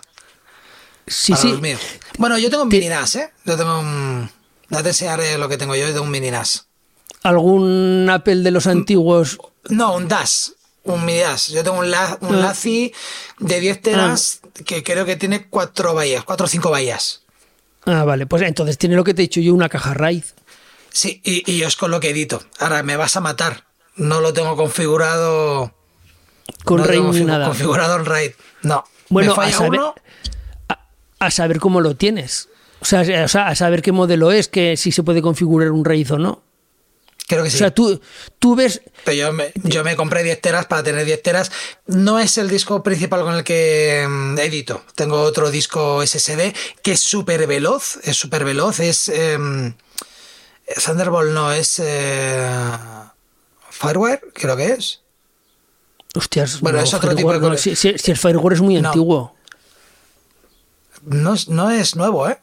Ya te lo enseñaré. Ya te lo enseñaré. Pero de estos Pero que- pequeñitos delgaditos de un Samsung, un T7, un T5 de Samsung. No, es un LaCie caja, aún se fabrica. Es bastante aparatoso, eh, con un botón azul muy grande en medio. ¿Mm? Aún se fabrica, ya te lo enseñaré. Y, va verdad por que- conexión. No, pero si fuera por conexión en Thunderbolt no tiene sentido. No será Tengo un Thunderbolt. adaptador. No es que no, es que creo. Yo creo que es Fireware. Y del Hostia. Fireware tengo que tener una conexión a Thunderbolt. Hostia, pues es antiguo de cojones. Porque cuánto hace Pero- que. Y es que hace mucho que no había una. Era una conexión muy Hostia. rápida, era una conexión muy buena en su época, pero en su Ocho época. años. Ahora ocho años que lo tengo. Hombre, no le ganará un SSD, pero son 10 teras. Hostia, Ya pues ya, me, di- enseñaré. ya, ya me dirás qué Luego modelo es. foto. ya me dirás qué modelo es. Vale, sí, vale. sí. Bueno, yo, Josan, nos has pegado una masterclass eh, brutal. A mí los ojos aún me- tengo aquí como, como una espiral dando vueltas aún de la cantidad de datos. Muy bien explicado. Pensaba que iba a ser más técnico y. No, no, y que porque iba- no se puede explicar técnico. No. No, no, porque yo te he escuchado hablar de manera técnica y es ahí, ahí sí, los, los ojos chiribitas y, y el cerebro, ¿eh? O sea, cuando, cuando nos hemos puesto a hablar, ha sido como una conversación normal tuya, tuya y mía Pero de teléfono grabada. de dos horas y algo. Sí, sí, pero grabada. Eh, esta vez mm, le sacaremos eh, utilidad no solo, no solo nosotros, sino que lo dejaremos para el resto de gente. Y bueno, yo encantado, me ha encantado la conversación. Hemos hablado de muchos palos y yo creo que quedan muchas cosas muy resueltas y muchas dudas resueltas. ¿Tú te has quedado con ganas de decir algo más? No, lo único, ah, porque conozco mucha gente del sector vuestro que tienen mil discos conectados por detrás del ordenador y eso bien sea con una caja RAID, bien sea con unas, bien como sea, pero eso es un peligro. Eso es un peligro. Y los discos fallan y además hay otra cosa. Cada vez fallan más los discos por un motivo. Porque hoy en día la electrónica ya sabes que los fabricantes sí, eh, falla más. Es de peor calidad. Es de peor calidad. Entonces le pasa... Te puedes comprar el ordenador, lo caro que quieras, un coche unas lo que sea antes era muy raro que te compraras algo nuevo y fallara y ahora ya no es tan raro. Da igual, ya no estoy hablando de electrónica, estoy hablando de cualquier cosa, porque los procesos de calidad son muy caros, entonces les sale más rentable decir, mira, a la mierda, fabricamos de una manera más sencilla, más barata y al que se le rompa lo que sea, se lo cambiamos y ya está. Es mucho más barato eso de hecho, que... De hecho, yo tengo discos duros de, de 500 megas de hace años que los, los, es que 500 megas los puedes guardar en cualquier otro disco duro, pero es que siguen funcionando. Te sabe mal tirarlos, porque son, pero claro, son armatostes grandes, pero y tienen 500 megas. Y es lo que tú dices, esa electrónica a mí me da la sensación de que son tanques que no fallan. En cambio, los tres discos duros que me fallaron sí eran más nuevos. Eran más nuevos, pero ordenadores. sí. Sí, sí, pero uh, ordenadores. Eh, es muy habitual que cada vez que sale un producto al mercado hay quejar de gente que le han llegado los productos mal o los equipos mal. Y ya digo, y, y, coches de 60.000 euros tirados por la carretera con muy pocos kilómetros. Y, y es eso. Entonces como no sabes nunca cuándo te va a fallar un disco y cómo te va a fallar, incluso aunque sea nuevo, incluso aunque sea del tope de gama, y como nunca sabes cuándo te va a fallar, los datos hay que protegerlos. Porque te vuelvo a decir, siempre te va a fallar el peor día, nunca te va a fallar el mejor día, nunca te va a fallar. es que es así. Es, eh, que es, que es eso, es que no, no, no es que no te preguntes que te va a fallar, o sea, que te pregunta, pregúntate cuándo te va a fallar. ¿Cuándo? Que, que no te pille, sí, sí, que no te pille en bragas el día que te falle.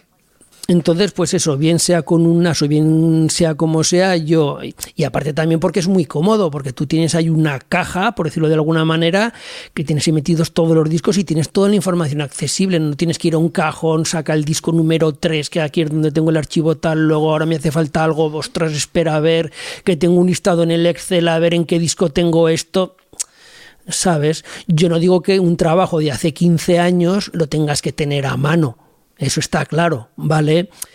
Pero no sé, tener. Lo tengas a buen recaudo. A buen recaudo, ¿sabes?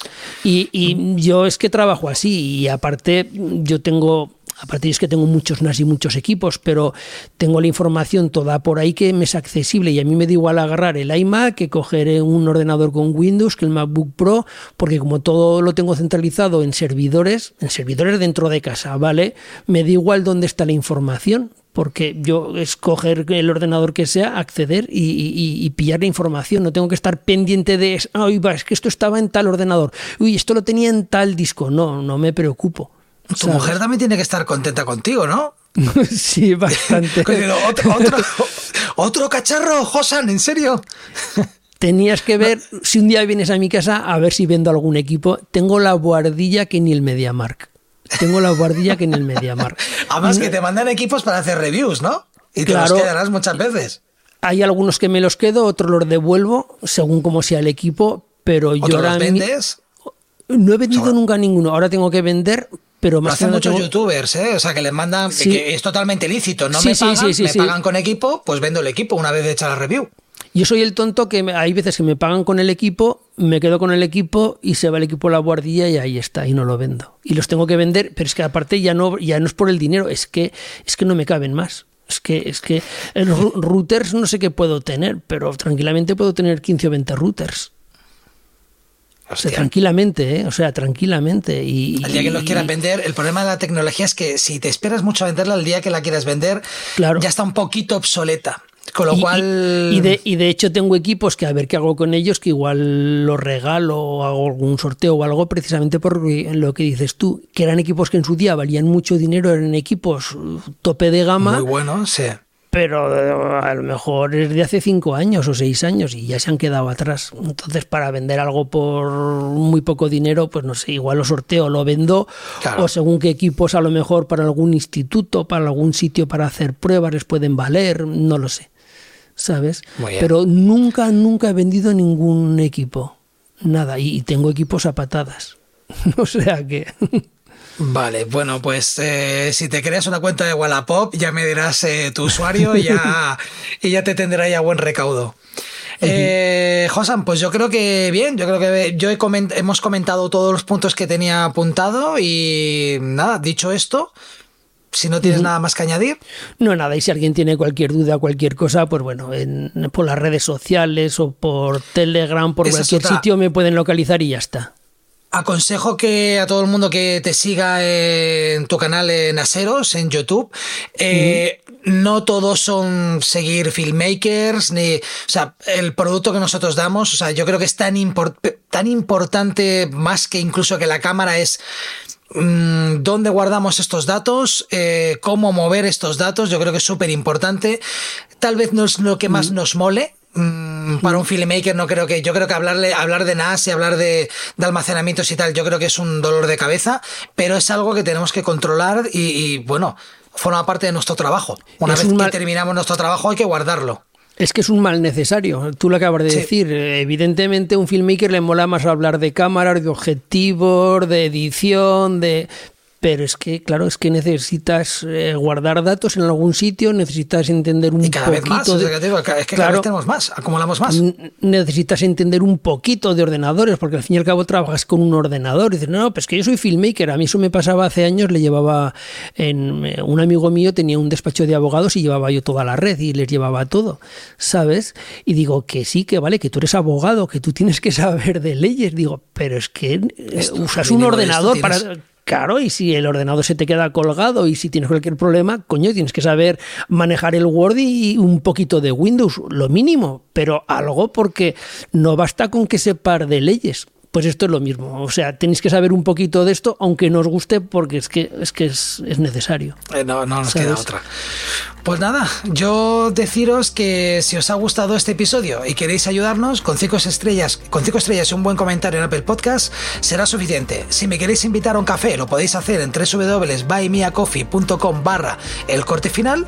No olvidéis suscribiros para enteraros de cuando lanzamos un capítulo nuevo y si queréis contactar conmigo, estaré en Facebook buscando el corte final podcast o mandando un mail al cortefinalpodcast.gmail.com.